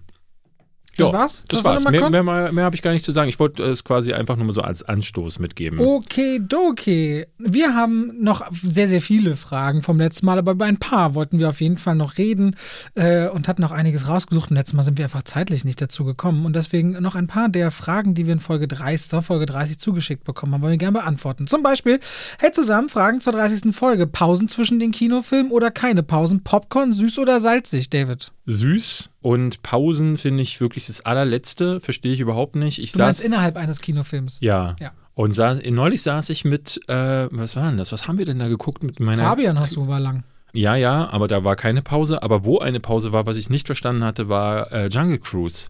Weil der geht nicht so lang. Das habe ich überhaupt nicht nachvollziehen können. Jungle Cruise hatte eine Pause von 15 Minuten. Wir saßen da mit unserem kleinen Kind. Die, äh, die saß da und äh, hat nicht verstanden, was der Scheiß jetzt soll. Und bei so Sachen, die so zwei Stunden gehen, werden die ja eh schon hibbelig. Warum dann nochmal 15 Minuten zusätzlich rauf, äh, drauf tröppeln? Also ich habe gedacht, das ist schon wieder ausgestorben, aber scheinbar gibt es immer noch Kinos, die Pausen Ja, also ich mag auch keine Pausen mit drin und Popcorn bin ich auch kein so großer Fan von, weil es gibt immer dieses eine Maiskorn, wo man drauf beißt oder sich verschluckt und dann halb stirbt im Kino und dann bleibt immer so eine, so eine Maishaut irgendwo am Gaumen hängen. Also ich finde es manchmal ganz lecker, aber ich habe immer Angst so ein bisschen, ich nenne es äh, einen suizidalen Snack. Äh, Ich finde es immer brandgefährlich, Popcorn äh, zu Ja. essen. Moritz hat gefragt, David hat ja bekanntlich Tattoos. Habt ihr je darüber nachgedacht, euch ein filmspezifisches Tattoo stechen zu lassen? Und wenn ja, welcher Film wäre, eure- wäre eure Ich bin Inspiration? überhaupt kein Tattoo-Fan. Äh, Das wäre auch geil, so Robert Hofmann mit so einem dicken Tribal auf der Brust. Das wäre toll. Auf jeden Fall, äh, ich bin kein Tattoo-Fan, weil das irgendwie so für ewig ist. Und wenn ich eins gelernt habe, immer wenn ich denke, ja, das, das wird ja für immer sein. Nee, ist nicht. Also ich hoffe, meine Ehe ist für immer. Das ist das Einzige, wo ich ganz doll drauf setze. Aber ansonsten, dann gefällt es mir bestimmt irgendwann nicht oder so. Ich, du hast Tattoo, oder? Du hast doch welche, oder? Ja, Spoiler, erstmal Spoiler, Robert, deine Ehe wird leider nicht für immer sein. So. Wir sterben leider irgendwann alle. Na, ist dann die Ehe, ja, bis der Tod euch scheidet, du hast recht, ja. Ja, Scheiße. doof. Blöd. Na ja, gut. Äh, Wieso, vielleicht gibt es diese Nanotechnologie, vielleicht ist die noch so weit zu unseren Lebzeiten. willst du ewig alt werden? Naja, nee, ich kann ja immer noch überfahren Planeten, oder runterspringen. Nee, selbst, kann äh, man ja immer noch sich selbst irgendwann. Irgendwann, also irgendwann, nee, du bist ja dann trotzdem, kannst du überfahren werden oder so. Aber so das natürliche Leben noch ein bisschen verlängern? 50 Jahre mehr? Ja. Ja, nee. Kein Nee. Interesse. Ich glaube nicht. Also ich, ich meine, die Frage ist, also wenn du, wenn du dann auch das Altern stoppst, dann wäre es eine Option. Aber wenn ich halt so in diesem, in diesem, in dieser Spanne bin, wo alles, der Körper macht nicht mehr mit, die Körperflüssigkeiten kommen überall raus und das dann 50 Jahre Dann gibt's so verlängern. richtiges Rentnerkino, wo du so Bettpfannen daneben hast Ja. und so. Nee, das möchte ich nicht. Ähm, ich habe Tattoos, ja, ist richtig. Und ich habe tatsächlich auch schon mal überlegt, mir ähm, was Filmspezifisches machen zu lassen. Ich, ähm, jetzt werdet ihr lachen. Ich wollte mir erst, hatte ich gedacht, weil ich ja so Schrift auch habe und ich dachte, machst du dir so ein Logo, so ein Firmenlogo. Ich wollte tatsächlich entweder äh, Wayland Yutani oder äh, OCP. Weißt du, welche Filme? Nein. Komm. Sag mal. Wenigstens einen kriegst du zusammen. Was ist denn- Wayland Yutani. Nee, ich bin dann, sag mal. Okay, das ist Alien. Das Ey, ist die ach so, Firma aus Du Alien. weißt doch ganz genau, dass ich bei Alien, du bist ja Riesenfan und ich bin da viel zu wenig drin. Muss man da jedes Mal drüber reden? Nee, aber man hat ja auch in den Nachfolgern, ne, diese Firma ist immer wieder erwähnt worden und in Prometheus ist literally, Okay, der Typ gut. heißt Wayland. Das Peter Wayland ist der Chef von Wayland Yutani. Entschuldigung, es tut mir leid. Egal, ähm, OCP ist die Firma von äh, Robocop. Und die Ähm, würdest du dir dann, die, die Firmenlogos. genau, ich hatte vor, mir die Firmenlogos äh, tätowieren zu lassen oder aber ich hatte eigentlich vor, mir Gizmo äh, aus Gremlins Mhm. wollte ich mir auf den Unterarm mal tätowieren lassen, aber dann ist mir aufgefallen, nee, Bilder finde ich eigentlich kacke. Ich mag eigentlich gar keine Tattoo-Bilder. Ich mag auch Farben auf dem Körper nicht. Ich, find, ich finde Tattoos eigentlich so Aber schwarz-weiß. Wally bei dir wäre auch nicht schlecht. Ja, ja, nee, nee keine, keine großen Bilder, keine Farben. Deswegen, das wird nicht passieren, wie es aussieht. Ich hoffe, das ist keine Frage, die zu weit geht, aber mich würde interessieren, wie viel man so als Filmkritiker verdient. Willst du darüber reden? Oder nicht so? Klar, warum nicht? Und, Erstmal, also ich glaube, als Filmkritiker verdient man nicht unbedingt viel Geld. Das, Weil ganz genau. viele schreiben eben für Zeitungen. Was wir machen, ist, wir reden über Filme, aber wir sind selbstständig und haben unsere eigenen, äh, da sind auf Plattformen vertreten und haben zum Glück eine gewisse Reichweite aufgebaut. Und durch diese Reichweite skaliert dann durch Klicks, durch Partnerschaften und Sponsorings eine Einnahme. Aber was wir verdienen, hat mit dem, was Filmkritiker im Durchschnitt verdienen, glaube ich mal original gar nichts zu tun. Nee, also ich weiß, ich habe ja damals, ich war ja Chefredakteur bei Giga, ähm, das habe ich glaube ich noch nie erwähnt. Ähm, und da habe ich, äh, bin ich quasi derjenige gewesen, der die Leute eingestellt hat und ihnen sagen musste, das können wir dir zahlen. Und ich musste leider immer diese äh, diese Leute abspeisen mit, äh, am Anfang waren es 50 Euro, irgendwann, ne, wenn, wenn die Leute gesagt haben, ey, es geht nicht, ich muss Familien ernähren. Ich habe dann immer gesagt, ey, komm, dann lass uns 75 machen, weil ich hatte ja von oben die Angabe, dass freie Autoren, und meistens sind Filmkritiker freie Autoren, das heißt ganz selten irgendwie den Chefkritiker von Sat1 oder von der Berliner Zeitung oder so. Aber du kannst eigentlich damit rechnen, dass so eine Filmkritik gibt dir nicht mehr als 100 Euro vielleicht im Maximum. Und das heißt, du musst so viel davon rausdrücken, im- das, das, das geht gar nicht. Also Filmkritiker für ein Printmagazin oder auch für, gerade für Online-Magazine, die noch weniger Geld haben, möchte ich nicht sein müssen, weil das. ja, das da, da haben wir auch ja inzwischen, also bei dem, was wir machen, ja absolute Freiheit, weil wir das machen, was uns interessiert und was wir machen Genau, wollen. ja. Und das haben dann auch viele andere wiederum nicht. Und dadurch, und das ist auch das Interessante, ne, dass, äh, deswegen gibt es ja diesen Clash zwischen Print und Influencer, ne? Also das, das so Magazine wie die Welt es hassen, dass da Leute wie wir einfach mit einer Filmkritik das X-fache machen, weil wir durch die YouTube-Einnahmen oder andere Situationen einfach das Geld verdienen. Das finden die natürlich furchtbar und äh, Willst du dazu dann noch was sagen? Oder nicht so? Was man so als Influencer verdienen kann. Ich glaube, das ist ja genau so eine Range. Das kommt halt drauf an. Aber So- ich würde mich zumindest committen und sagen, es ist durchaus realistisch, also nicht unrealistisch, wenn man mit einigermaßen Reichweite, dass man zumindest fünfstellig im Monat verdient. Das ist immer noch so eine Range, die ist sehr groß, aber ich glaube, dann können Leute sich vielleicht was darunter vorstellen. Also die reinen Klicks, ähm, äh, ich kann ja mal sagen, ähm, ich, dürfen wir darüber reden? Ich weiß es gar nicht. Ist das ich weiß das ehrlich gesagt nicht, deswegen. Vom äh, YouTube-Vertrag, aber ich, ist, ist glaube ich, egal. Ich habe schon mehrere gesehen, die das gemacht haben. Aber ich kann zum Beispiel sagen, ich habe jetzt letzten Monat 1,7 Millionen Klicks gehabt und damit habe ich ungefähr 5000 Euro gemacht. Es gibt andere, die mit derselben Zahl viel, viel mehr machen. Ja. Ähm, also das Doppelte bis das Dreifache. Also Das liegt dann daran, also im. Beauty, im Beauty-Bereich zum Beispiel ähm, oder im Fitnessbereich vor allen Dingen, da wo andere Gelder herumgehen, also wo die Werbeeinnahmen und die vor allen Dingen breiter auch aufgestellt sind. Wie ich bin mit Film und du ja genauso, Films, aber auch Games sehr nischig, kann man Wobei dadurch natürlich Phasen entstehen. Gerade in der Oscarsaison oder im Dezember, wenn große Filme kommen, sind die Buchungen wieder sehr viel stärker. Mhm. Das heißt, dann wird das gerne auch mal doppelt oder dreifach, dreimal so viel. Also das äh, siehst du dann, wirst du auch nochmal im November, Dezember Ja. sehen, das ist auch nochmal ganz anders. Aber als Selbstständiger geht davon natürlich dann ähm, ne, auch so viel ab, da bleibt dann halt eben einfach nur noch die Hälfte. Aber das ist natürlich, die YouTube-Sachen sind eines von mehreren Standbeinen, die da kommen. Also man muss sich um uns wirklich keine Sorgen machen, auch wenn andere Filmschaffende das mir gegenüber in letzter Zeit anders behauptet haben.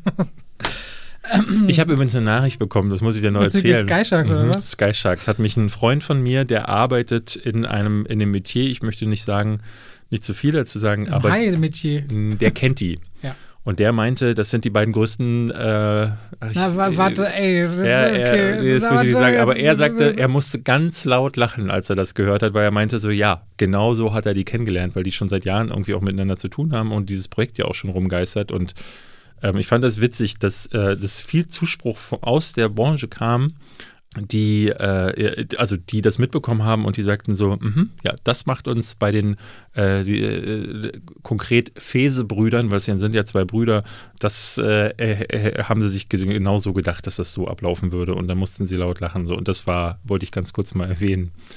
Gibt es einen Film, bei dem wir nicht verstehen können, wie die andere Person den überhaupt mag, mögen oder nicht mögen kann? Ich glaube, da hat David nicht eine ganze Liste von. Bei mir war aber das krasseste Interstellar. Den magst du ja gar nicht. Nee, nee, das habe ich nie Nee, gesagt. Inception. Aber es, nee, nee, in, in das Interstellar wird immer, wie- also wollte ich tatsächlich, habe ich auch als Frage, weil das kam immer wieder, warum mag ich den nicht? Und ich glaube, da muss ich mal ähm, nochmal klar sagen, es ist nicht so, dass ich den nicht mag, ich finde den nur mittelmäßig. Ich finde den nur mittelmäßig, aber es gibt ja Leute, die sagen, das ist der einer der besten Filme aller Zeiten und das ist, das kommt für mich überhaupt nicht hin. So, also ich kann auch gerne erklären, warum, ja, aber äh, Mach das mal. ist. Ähm, Also du musst, oder wenn du möchtest.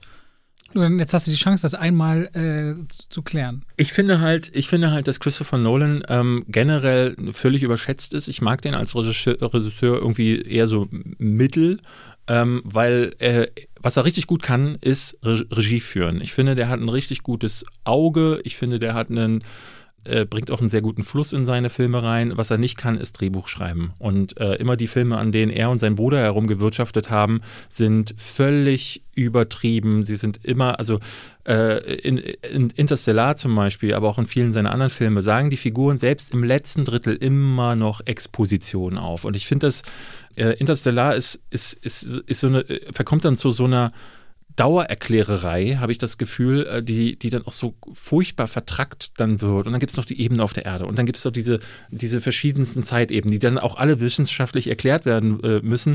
Und dann, oh, jetzt ist mein Stuhl gerade, ähm, ist vielleicht eine Ansage von Christopher Nolan. Ähm, dann am Ende wird dann aber so eine metaphysische Kackscheiße draus, wo er durch, Wel durch, durch, so ein, durch so ein Bücherregal schwebt und seiner Tochter Morsezeichen ähm, durch das Universum äh, zuschickt. Und der, der Film kann sich dann nicht entscheiden. Ist er jetzt ein, ähm, ein wissenschaftlich hochakkurates äh, Abhandeln von schwarzen Löchern oder ist es eine Tränenziehernummer, wo jemand in die Kamera guckt und dann ganz toll weint? Und diese Emotionen kann ich nicht nachfühlen, äh, nach, äh, weil ich finde, äh, in dem Film wird ganz viel über Liebe geredet, über Zusammenhalt und über wie die Menschen sich verhalten sollen. Aber die Menschen verhalten sich wie Roboter in Interstellar.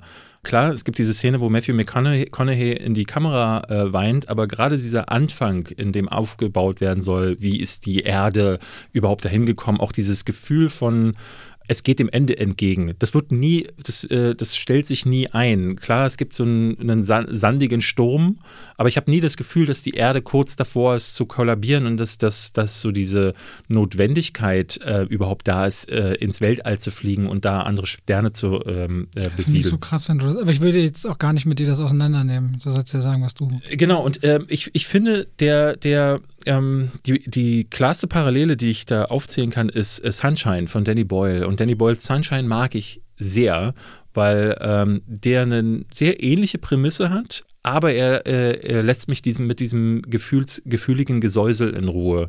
Sondern da sind die Charaktere auf ihrer Mission und haben dann halt nicht irgendwie, müssen gleichzeitig noch über Lie- Liebe fabulieren. Und das, das, das mag ich einfach. Äh, ich finde diesen ganzen Erdplot auf der Erde, der hat einfach, der, der, der macht, der nervt, muss ich ganz ehrlich sagen. Also ich habe ganz oft das Gefühl, in den Nolan-Filmen ähm, auf emotionaler e Ebene zu connecten. Also das beste Beispiel ist Dunkirk zum Beispiel, wo gar keine emotionale äh, Möglichkeit ist, zu, äh, zu irgendjemandem aufzuschließen. Das ist ein reines Abarbeiten von Events auf technischer Ebene äh, meisterhaft, klar, kann man nicht anders sagen, aber du spürst in Dunkirk nichts und das habe ich äh, ganz häufig bei ihm das Problem. Äh, deswegen mag ich Interstellar einfach nicht. Ich mag den Mittelteil sehr, wenn sie da auf diesem Planeten sind ähm, und dieses, diese riesige Welle kommt. Ich mag, wenn äh, dieses Undock-Manöver, das ist krass inszeniert. Äh, also im Grunde alles äh, ausgenommen vom Anfang und vom Ende ist, ist schon, ne, kann ich gar nicht sagen, ähm, hat auf jeden Fall Schauwerte und äh, nimmt, nimmt dann auch richtig mit. Aber insgesamt fand ich den eher meh. Deswegen, ähm, es tut mir leid, das ist, äh, ist manchmal einfach so. Aber das muss dir auch überhaupt nicht leid tun. Ist gar nicht schlecht, aber es ist ja wie bei Jurassic Park, den ich äh, da auch immer wieder erwähne, der einfach gar nichts mit mir macht. Den man, ich einfach es gibt ja manchmal auch so Tage, wo man merkt, der, man guckt den Film auch das erste Mal nicht in der richtigen Verfassung. Es ist jetzt nicht, dass es bei dir so wäre mit Nolan, aber ich weiß noch, dass ich es so schade finde, das war bei uns beiden so, also wir beide haben den ähnlich empfunden und ich war traurig darüber, dass ich so den falsch hatte, war 1917, der mir so emotional, ich mich mit den beiden Hauptfiguren nicht identifizieren konnte, wobei man richtig merkte, dass es eigentlich so schwer gar nicht sein dürfte, weil es ist alles da. Ähm, und dann hat er bei mir trotzdem so emotional nicht, ist es eben nicht, weil seit äh, 1917 hatte dieses eine Gimmick und um dieses Gimmick herum wurde dieser Film erzwungen. Und ähm, du hast immer wieder diese, diese Strecken gehabt, wo diese Charaktere sich über nichts unterhalten haben. Sie haben geredet und geredet, weil sie Strecke machen mussten. Also im wahrsten Wortsinne, weil sie ja gerade ausgelaufen sind und in der Zeit dann mal gerade nichts passieren konnte.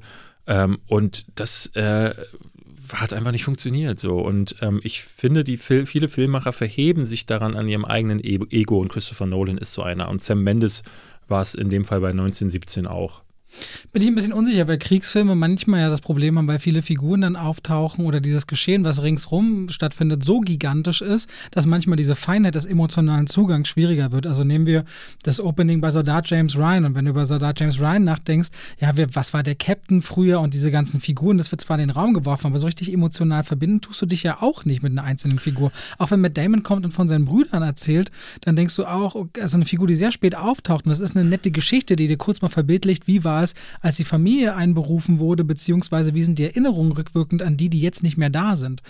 Ähm, ist aber für mich auch der größte Schwachpunkt. Also es gibt ja. ja aber das ist fast bei allen Kriegsfilmen ja so ein mm, Thema, ne? Nee, nee, die, also die, die wirklich an der Front und drin stattfinden, jetzt nicht so wie Schmaler Grad oder wie Messenger oder Filme, die eben dann doch auch ein bisschen mehr äh, zurückgehen. Guck dir Apocalypse Now oder Platoon an. Also in beiden Filmen, also gerade Aber das ist ja auch relativ Now, wenig Kriegshandlung im Vergleich. Das ist ja würde mehr. Würde ich gar nicht sagen. Es ist eigentlich, also ich würde sagen, Apocalypse Now und Saving Private Ryan haben ungefähr denselben Anteil, wenn nicht Apocalypse Now sogar mehr kriegerischen Anteil hat. Nur da findet der Krieg halt woanders statt, nämlich im Kopf und im Herzen. Aber das meine ich mit wirklichem Krieg. Das meine ich mit, mit wirklich dem kriegerischen Schauplatz draußen dass es dann schwieriger ja. wird, diesen Zugang. Also ich finde, es gibt noch viel schlimmere, sowas wie Wir sind Helden oder dieser äh, Wind, Wind Talkers oder so. Äh, Spannend also ist dann Full Metal Jacket, der ja quasi auch so starke Trennungen hat. Da ist es ja wirklich so, so sehr, sehr in zwei Teile getrennt, das Geschehen. Auf jeden Fall ist ja ein spannender Ansatz und äh, schön, dass wir darüber geredet haben. Ja, aber gibt es denn einen Film, den du bei mir nicht verstehst? Gab es sowas mal? Wo, den, den du überhaupt nicht magst? Nee, oder den ich vielleicht mag? Na, mit dem Mögen fällt mir immer nur Maleficent 2 an, dass, man, dass du dann Schaden hast. Oder dein Humor, wie du dich da totgefeiert hast bei dem neunten Johnny English-Film. Der dem dritte, dritte, dritte oder so. Da bist du halt manchmal speziell, aber ich finde es eigentlich schön, wenn du dich freust. Weil sind wir ehrlich, dass du richtig doll im Kino lachst und Spaß hast, das genieße ich, auch wenn ich es nicht verstehe, weil es nicht so oft passiert. Dass du dich richtig dolle freust, so. Ja. Da kommt ja auch so ein Kind bei dir raus. Also das ist wirklich schön, wenn das passiert. Und da freue ich mich einfach für dich, dass du gerade die Zeit deines Lebens hast für den Moment. Äh, Wutain fragt, welchem Regisseur würdest du oder welcher Regisseurin würdest du das Terminator-Franchise anvertrauen, damit endlich mal wieder etwas Gutes entsteht? Das ist eine äh, Frage, die kann man, glaube ich, auf viele äh, Filme ähm, so über, überstülpen, so die leider in der Vergangenheit, also zum Beispiel Predator würde mir einfallen, aber äh, bestimmt auch so Filme, die es dann einfach gar nicht mehr gab. Zurück, zurück in die Zukunft zum Beispiel. Wer könnte da äh, sowas nochmal aufgreifen? Aber Terminator, in dem speziellen Fall, denke ich mir wirklich, lass diese Reihe einfach in Ruhe. Also aber da, wenn du jetzt müsstest. Wenn ich müsste, äh, boah, schwer zu sagen. Wen ne, der wäre Denis Villeneuve auch so ein Denis Villeneuve, ja, das ist der, den der. Ich weiß nicht, warum ich Adam McKay so fühle, wobei der ganz anders veranlagt ist, aber ich traue dem das richtig zu. Ich weiß, nicht, ich weiß nicht warum. Ich habe so an dem jetzt gedacht und dachte, Don't Look Up, hast du mir das gesagt? Kommt bald? Dauert gar nicht so lange? Äh, ich weiß gar nicht, wann der kommt, aber ob der, ob der dieses Jahr noch kommt? Ja, ja, ja, ja kommt noch. Ja, ja, kommt dieses Jahr. Ja, nee, Adam McKay. Ähm, Also äh, den liebe Nothing Blade Runner allein schon, diese Atmosphäre, die der da so zeichnet. Naja, was ich bei The Blade Runner ähm, 2049 halt großartig fand, dass ähm, er zwei Dinge auf einmal erfüllt. Er ist auf der einen Seite das perfekte, der perfekte Spiegel dieses alten Films von Ridley Scott, wo ich das Gefühl habe, so diese Welt ist wieder da.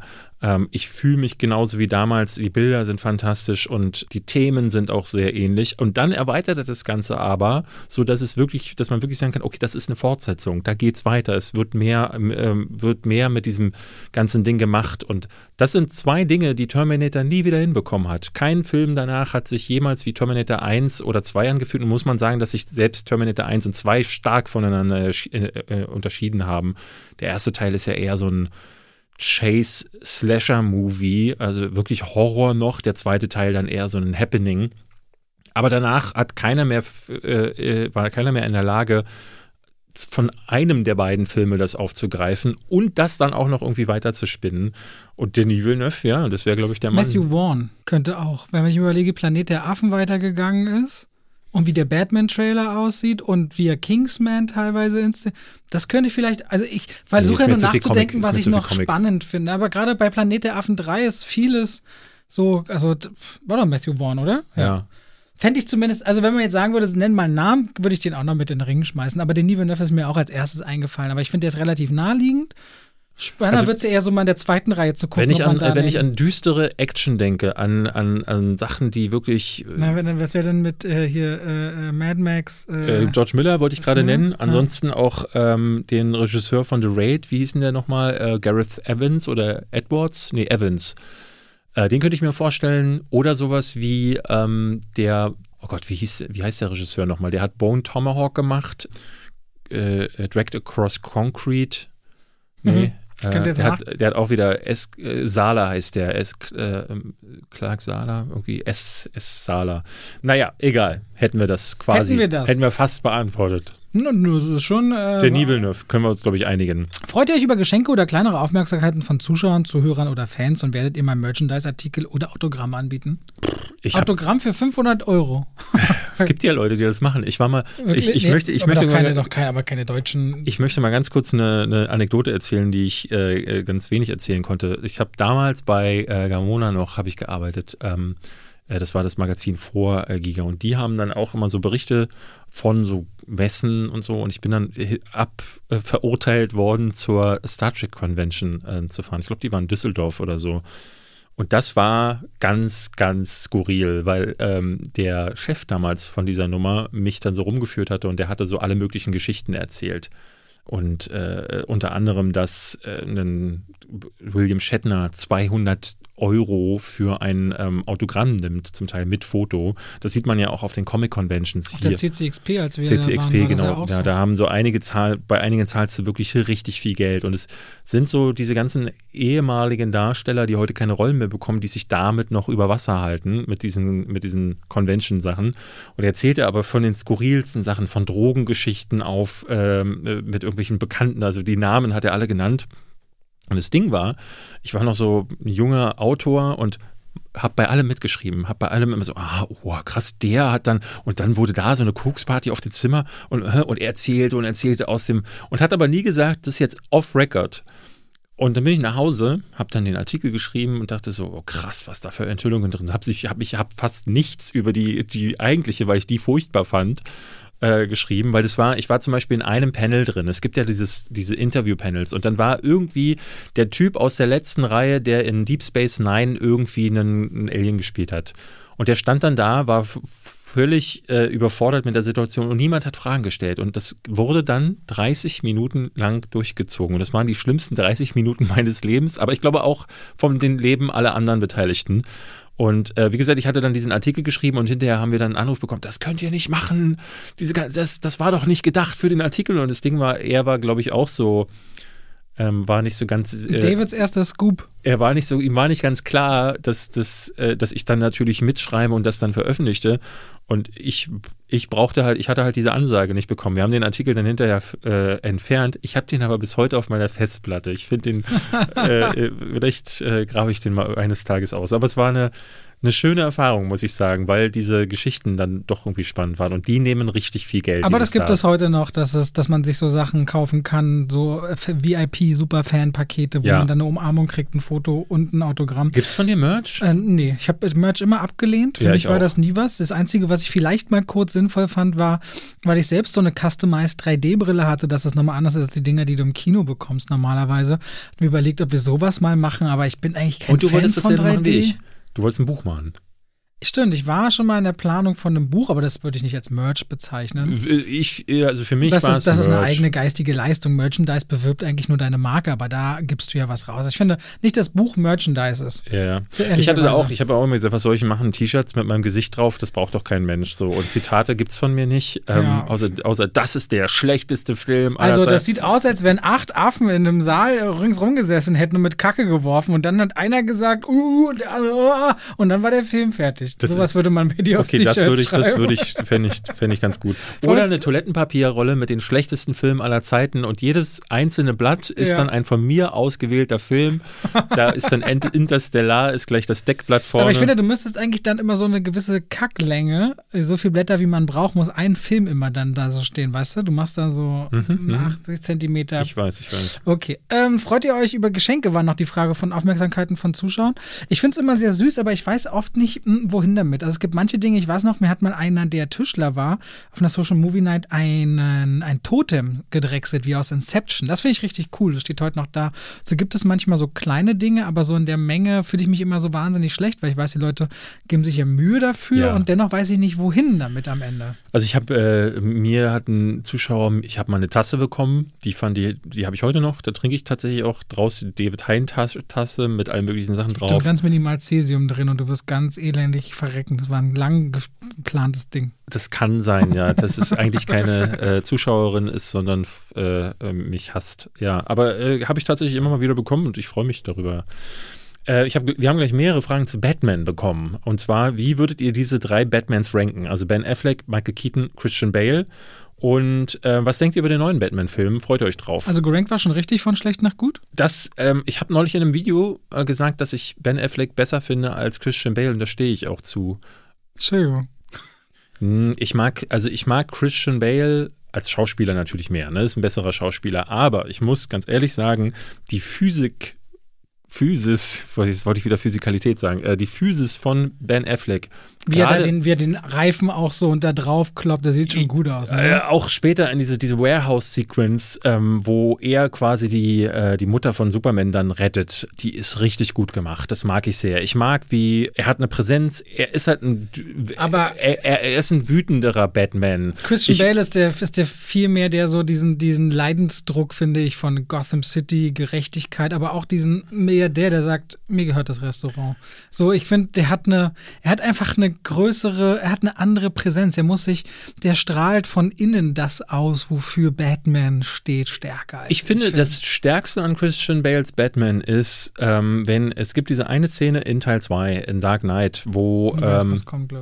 Ähm, wo äh, er vor äh, Harvey Dent steht. Harvey Dent bedroht den, äh, diesen einen ähm, Henchman von, vom Joker, gespielt von Dustin, äh, nee, David Dust, Dust Malkin, der jetzt auch den Polka Dot Man gespielt hat. Mhm. Seine erste Rolle übrigens, witzigerweise.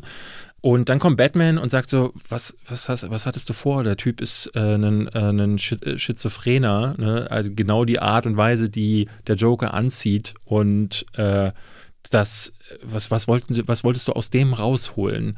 Und auch am Ende gibt es eine Szene, wo Batman zum Joker sagt so, äh, ne, er sagt so, aber die werden sich jetzt sprengen. Und er sagt, nein, das wird nicht passieren. Und dann passiert es halt auch nicht. Und Batman ist in dem Film in den guten Momenten immer einen Schritt voraus. Und das ist so dieser Detektiv-Batman. Deswegen finde ich die Batman Arkham-Reihe, eigentlich diese Videospiele, richtig gut, weil da ist Batman dieser Detektiv, der er auch in den Comics war. Das finde ich klasse.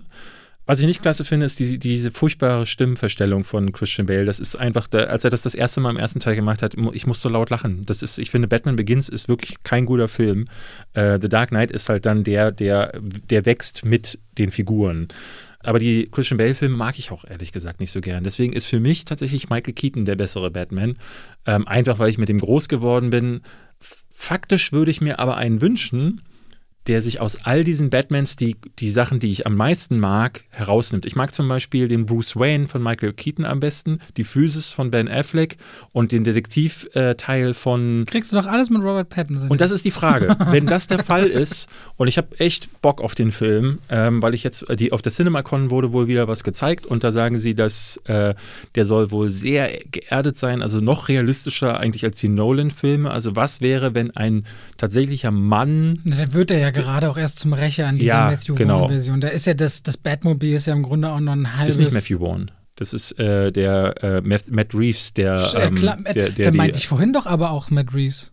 Planet der Affen Planet, ist Planet der Affen ist Matt Ja, da meinte ich vorhin nicht Matthew Ah, Vaughn als okay. Regisseur, sondern ich meinte Matt Reeves. das, ja, aber Matt, Matthew Vaughn ist der, der Kingsman du gemacht hast hat. völlig recht, ich meinte Matt Reeves für äh, Terminator. Ah, okay. Das meint, dann habe ich da Fehler gemacht. Okay. Matt Reeves meinte ich für Terminator. Ah ja, okay. Ähm, und da, da, da bin ich sehr gespannt und ich wünsche mir, dass es genauso so ist. Also ich glaube, das mit der Physis von Ben Affleck, das wird bei Robert Pattinson nicht passieren. Aber es gibt diese eine Szene im ersten Trailer, wo er diesen einen Henchman, also diesen Bösewichter richtig zermöbelt. Und das macht er Das auch so, wo ich da dachte, krass super. So super. Aber auch bei der Physis bin ich echt unsicher. Nachdem ich jetzt Kumail Nanjiani gesehen habe, wie der aussah und jetzt aussieht, habe ich ja schon mal gezeigt, ne? Mhm. Also, wenn jemand sich so transformieren kann, weiß ich nicht, ob Robert Pattinson noch innerhalb dieses Films vielleicht eine Transformation hinlegt. Also, keine Ahnung. Äh, trau, trau dem das, ihm, ihm das zu, weil er ein unglaublich krasser Method Actor ist, äh, der dann auch dafür eine Menge reinlegen könnte. Eins fand ich auch noch interessant, der Film Mad Heidi lässt anders als Kickstarter ihre Spender an einem alkfälligen Erfolg, nicht zu wahrscheinlich am Erfolg teilhaben. Denkt ihr, das könnte eine Chance für Independent-Filme sein, für eine leichtere Finanzierung? Man ist dann quasi Investor und nicht Spender. Das finde ich eigentlich ganz spannend. Weil, guck mal, wenn du so vielleicht 50 Euro zurückgibst, sagst, okay, bei so einem Film schieße ich 1000, 5000 oder 10.000 Euro rein. Wenn ich glaube, das Ding wird ein Erfolg und du kriegst nachher, du bist quasi Mitproduzent, äh, auch Kohle wieder ausgezahlt. Finde ich eigentlich einen interessanten Weg für Leute, die sagen, ich liebe Filme und ich bin auch jemand, der bereit ist zu investieren. Ja, aber also dafür müsste das Ganze ja ultra transparent sein. Und sobald so ein Film in die Kinoauswertung läuft und dann da alle möglichen äh, Leute mitverdienen und so, ich kann mir nicht vorstellen, dass die Bock haben. Also wenn es zum Beispiel ein Studio gibt, was das Ding vertreibt, weil die werden das ja nicht einfach so auf eigene Faust in die Kinos bringen können, die wollen sich nicht in die Taschen gucken lassen. Das glaube ich nicht. Also dafür müsstest du ja diesen ganzen Bäckern die Möglichkeit geben, genau zu gucken, was wurde erwirtschaftet, was waren die Ausgaben, was können wir dir äh, auszahlen. Das wird nicht Na, passieren. du brauchst Niemals. ja nur drei Zahlen. Du brauchst ja nur die Zahlen. Äh, wie viel kriegen Sie an dem Kinoshare? Das ist prozentual von den Ticketerlösen. Und dann, wie viel vom Produktionsbudget wurde durch diese Crowd finanziert? Ja, aber diese das, Zahl, die gibt ja dann jemand raus und äh, kann ja niemand, äh, also ich, ich, ich sehe da viele Rechtsstreitereien auf uns Ich zukommen. glaube nicht, dass das, also da, höchstens der Punkt, wie viel kriegt prozentual tatsächlich dann das Studio oder das Kino bei diesem, also weiß ich nicht. Ich finde es zumindest einen spannenden Gedanken. Wollen wir noch eine Frage machen und dann langsam zum Ende kommen? Oder? Ich habe nur eine ganz kurze, ähm, wir können noch eine andere daneben, aber ähm, Ja. äh, ich wechsle immer zwischen Frau und Freundin, sagt hier jemand. Was ist es denn jetzt eigentlich? Ah, da wusste ich nicht, ob du das gefragt werden willst, deswegen habe ich das jetzt nicht äh, vorgelesen. Aber äh, ja. Es ist äh, eigentlich noch Freundin, wir sind nicht verheiratet, aber ähm, das denke ich, wollen wir beide änd- ändern. Deswegen. Ich finde noch ganz süß, glaube ich, hier zum Abschluss. Wie habt ihr euch beide denn eigentlich bei eurer ersten Pressevorführung gefühlt? Wie vor Ort? Was äh, war das ein Jetzt habe ich es geschafft Moment? Das erste Mal in der Presseverführung war ich, glaube ich, damals im Film 300. Ich 2008? 2000 Neun? Nee, sieben, sieben, Sieben? sieben, sieben.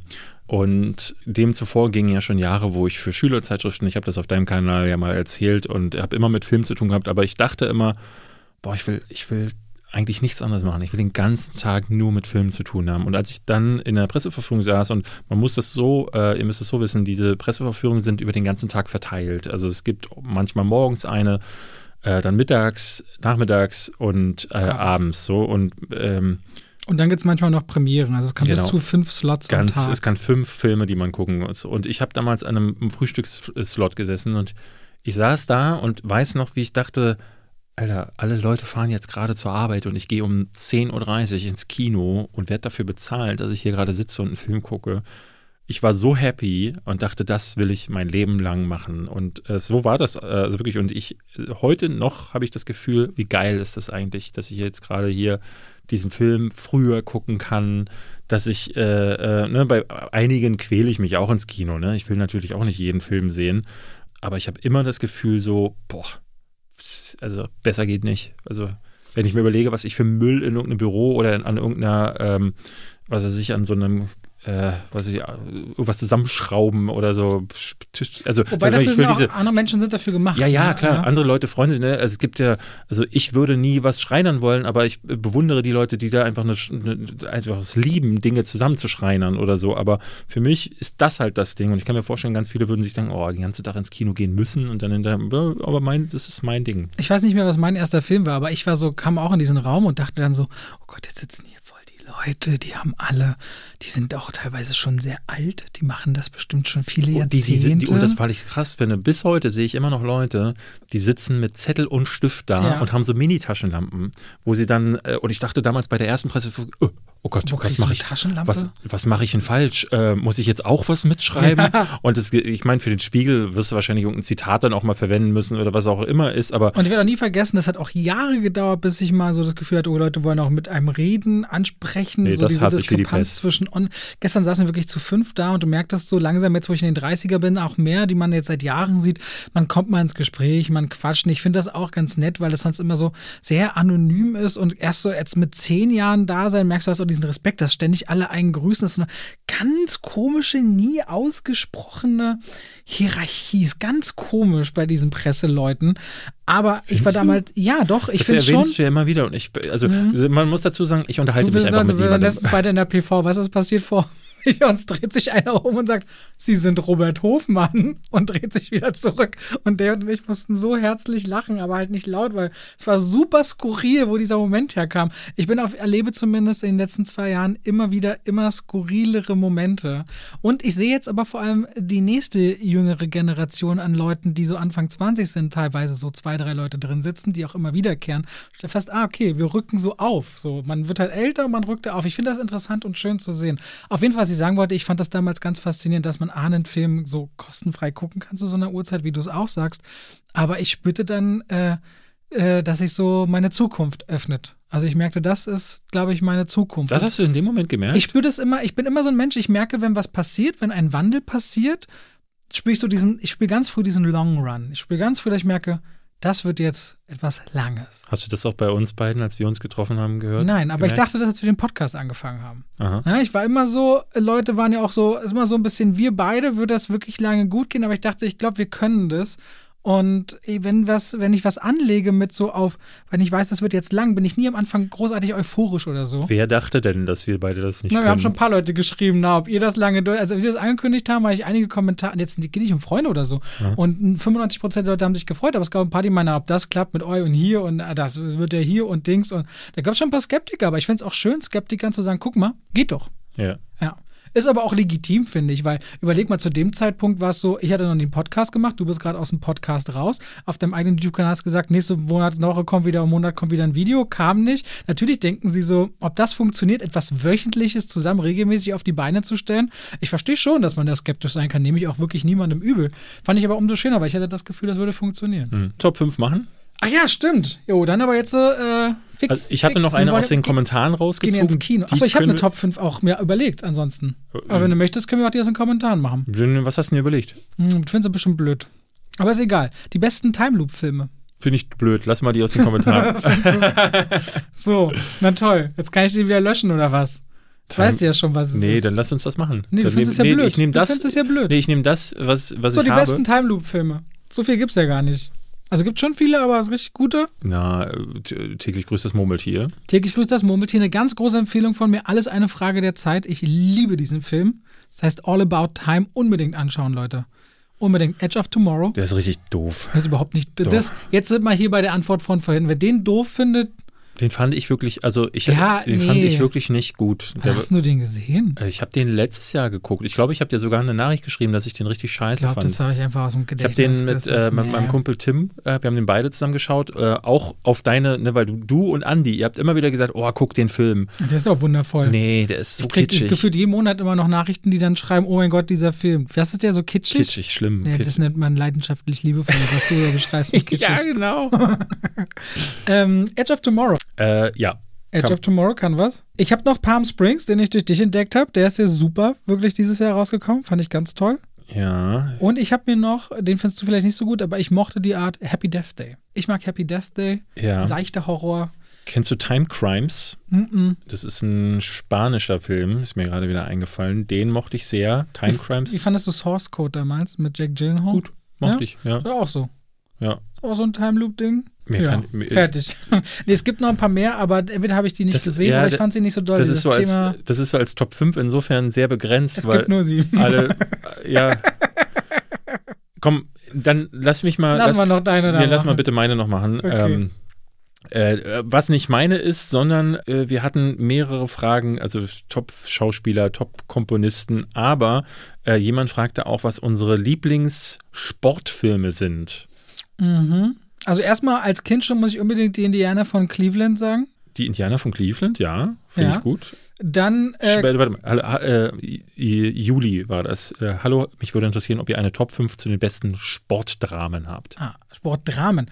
Na, ich würde auch Ford vs. Ferrari, also Le Mans 66 nehmen. Ja, Dann den Daniel Brühl-Film äh, mit dem Sport, wo er Niki Lauda spielt. Rush, der ist auch sehr gut, ja. Rush ist sehr stark. Ähm, dann würde ich. Ist, ist äh, Jer Jer Jerry Maguire zählt für dich nicht als Sportdrama, ist von Sportagent. Doch, doch, doch, Jerry Maguire. Äh, doch. Ah, ist, da bin ich kein Fan von. Ich mochte den immer sehr. Für mich zum Schotter.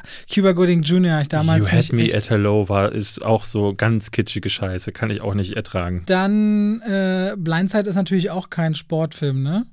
Dann, es gibt doch so gegen jede Regel oder so. Ist das nicht dieses Football-Ding? Gegen jede Regel, äh, ja. Äh, warte mal, war das nicht der, den wir neulich, ähm, dieser Adam Sandler Football-Film, den, den ich äh, genannt hatte, wo die quasi im Knast gegen die Wärter Football spielen. Ah, Das ist, glaube ich, gegen jede Regel. da musste ich jetzt gerade an Sleepers denken. Das ist ja diese eine Szene, ne? Natürlich eine der krassesten Sportszenen überhaupt, aber Sleepers ist natürlich kein Sportfilm. Äh, ich Ähm. habe bei mir, ich habe Moneyball, einer der besten Filme der letzten zehn Jahre, wie ich finde. Ja, da frage ich mich auch, zählt als Sportdrama? Ja. Also das, es geht ja mehr um dieses ganze System, ne? Der Moneyball, ja, ja. aber ist ein Moneyball Sportdrama. ist stark, äh, ja. Warrior, ganz klar. Ah ja, klar, MMA. Dann natürlich äh, The Fighter, Creed, Rocky. Ja, ja. Ich bin kein Rocky-Fan. Aber Creed 1 fand ich fantastisch. Boah, ja, war, fand ich auch nicht, okay, fand ich ganz gut. Ich, ich habe noch ähm, Eddie the Eagle, den mochte ich sehr, Ja, ist aber mehr eine Komödie, muss man sagen. Aber der war wirklich toll. Ist wirklich Taron Edgerton, also ja. ein mega Ding. Äh, eine Klasse für sich mit äh, Tom Hanks und äh, ich glaube, ist Madonna und Gina Davis sind dabei. Ist ein Baseballfilm, ist auch sehr gut. Der Unbeugsame ist äh, mit, ist auch ein Baseballfilm. Äh, Wie ein wilder Robert Stier. Redford, wie ein wilder Stier, klar. Raging Bull, äh, The Wrestler. Ja, Mickey Rourke's kurzzeitiges Comeback. Genau. Dann ist er wieder versunken. I, Tonya habe ich noch. ah, ja, ganz stark. Margot Robbie als, wie hieß sie? Ähm, Als Tonya Harding. Ja, Tonya deswegen- Harding, genau. Tonya. Cinderella Man mag ich auch sehr. Oh, das habe ich. Das ist von Ron Howard mit ähm, Russell Crowe. Da spielt er so einen Boxer von der Straße, der Hm. sich am Anfang die Hand bricht. Also, der hieß, glaube ich, hier The Comeback, oder? Äh, Das Comeback, ja. Ich Ja. glaube, das Comeback hieß in den USA Cinderella Man. Und dann habe ich noch Mil Million Dollar Baby. Was ist denn mit White Man Cannot Jump? Weiße Jungs bring's nicht. Es ist sehr viel auf dem Basketballplatz. Ist mehr Komödie, aber ja. Also, wenn wir über Sportfilme einfach reden, White Man Can Jump. Finde ich auch richtig gut. Ja. Dann. Space Jam 2, einer der. nee, aber dann, wir, haben mehr als genug. Wir haben die- ich fand auch äh, hier Tennis. Ähm. McEnroe. Ja. Borg McEnroe. Borg vs. McEnroe. Und ich auch das mit Wimbledon? Steve Carell und ähm, Emma Stone fand ich nicht schlecht. The Sex, äh, was, irgendwas, die, der ist auch erst zwei Jahre alt, oder drei Jahre alt. Ir- Irgendwas mit Sex hieß das. Hattest du Ding. den gesehen mit, ähm, mit ähm, Kirsten Dunst und äh, Paul Bettany? Wimbledon hieß der, glaube ich. Nee, soll, glaube ich, auch nicht so Bei gut Fußball, sein. ich glaube, das Wunder von Bern oder sowas, bei Fußball wird es ja einiges geben. Für viele ist, glaube ich, Kick Keine It Like Ahnung. Beckham auch ein wichtiger Sportfilm, Ja, nee, witzigerweise, der- nicht für mich. Aber gibt es da nicht noch im American Football und so? Shaolin Soccer vielleicht noch, aber der ist äh, definitiv kein. Sportdrama mehr. Okay, wir haben aber einiges. Ja. Wir haben einiges. Also da kann man, glaube ich, viel drüber reden. Ich liebe das auch. Ich möchte nochmal erwähnen, es gibt ein Video von Patrick Willems, äh, diesen Kanal habe ich mal, äh, Patrick H. Willems heißt der Kanal, und der hat mal nur über Baseball hat er ein 50-minütiges Essay gemacht und, ich, und du hängst dem an den Lippen, weil Baseball verstehe ich als Sport null, aber was der da aus diesem, aus diesem nur aus Baseballfilmen rausholt. Und da gibt es ja unzählige schon. Ja. Ähm, ist sehr spannend zu sehen. Also über Sportfilme kann man, kann man viel machen. Cool Runnings. Ich überlege auch gerade, ey, das, wir werden da, da werden wir richtig viele Nachrichten kriegen, was wir vergessen haben.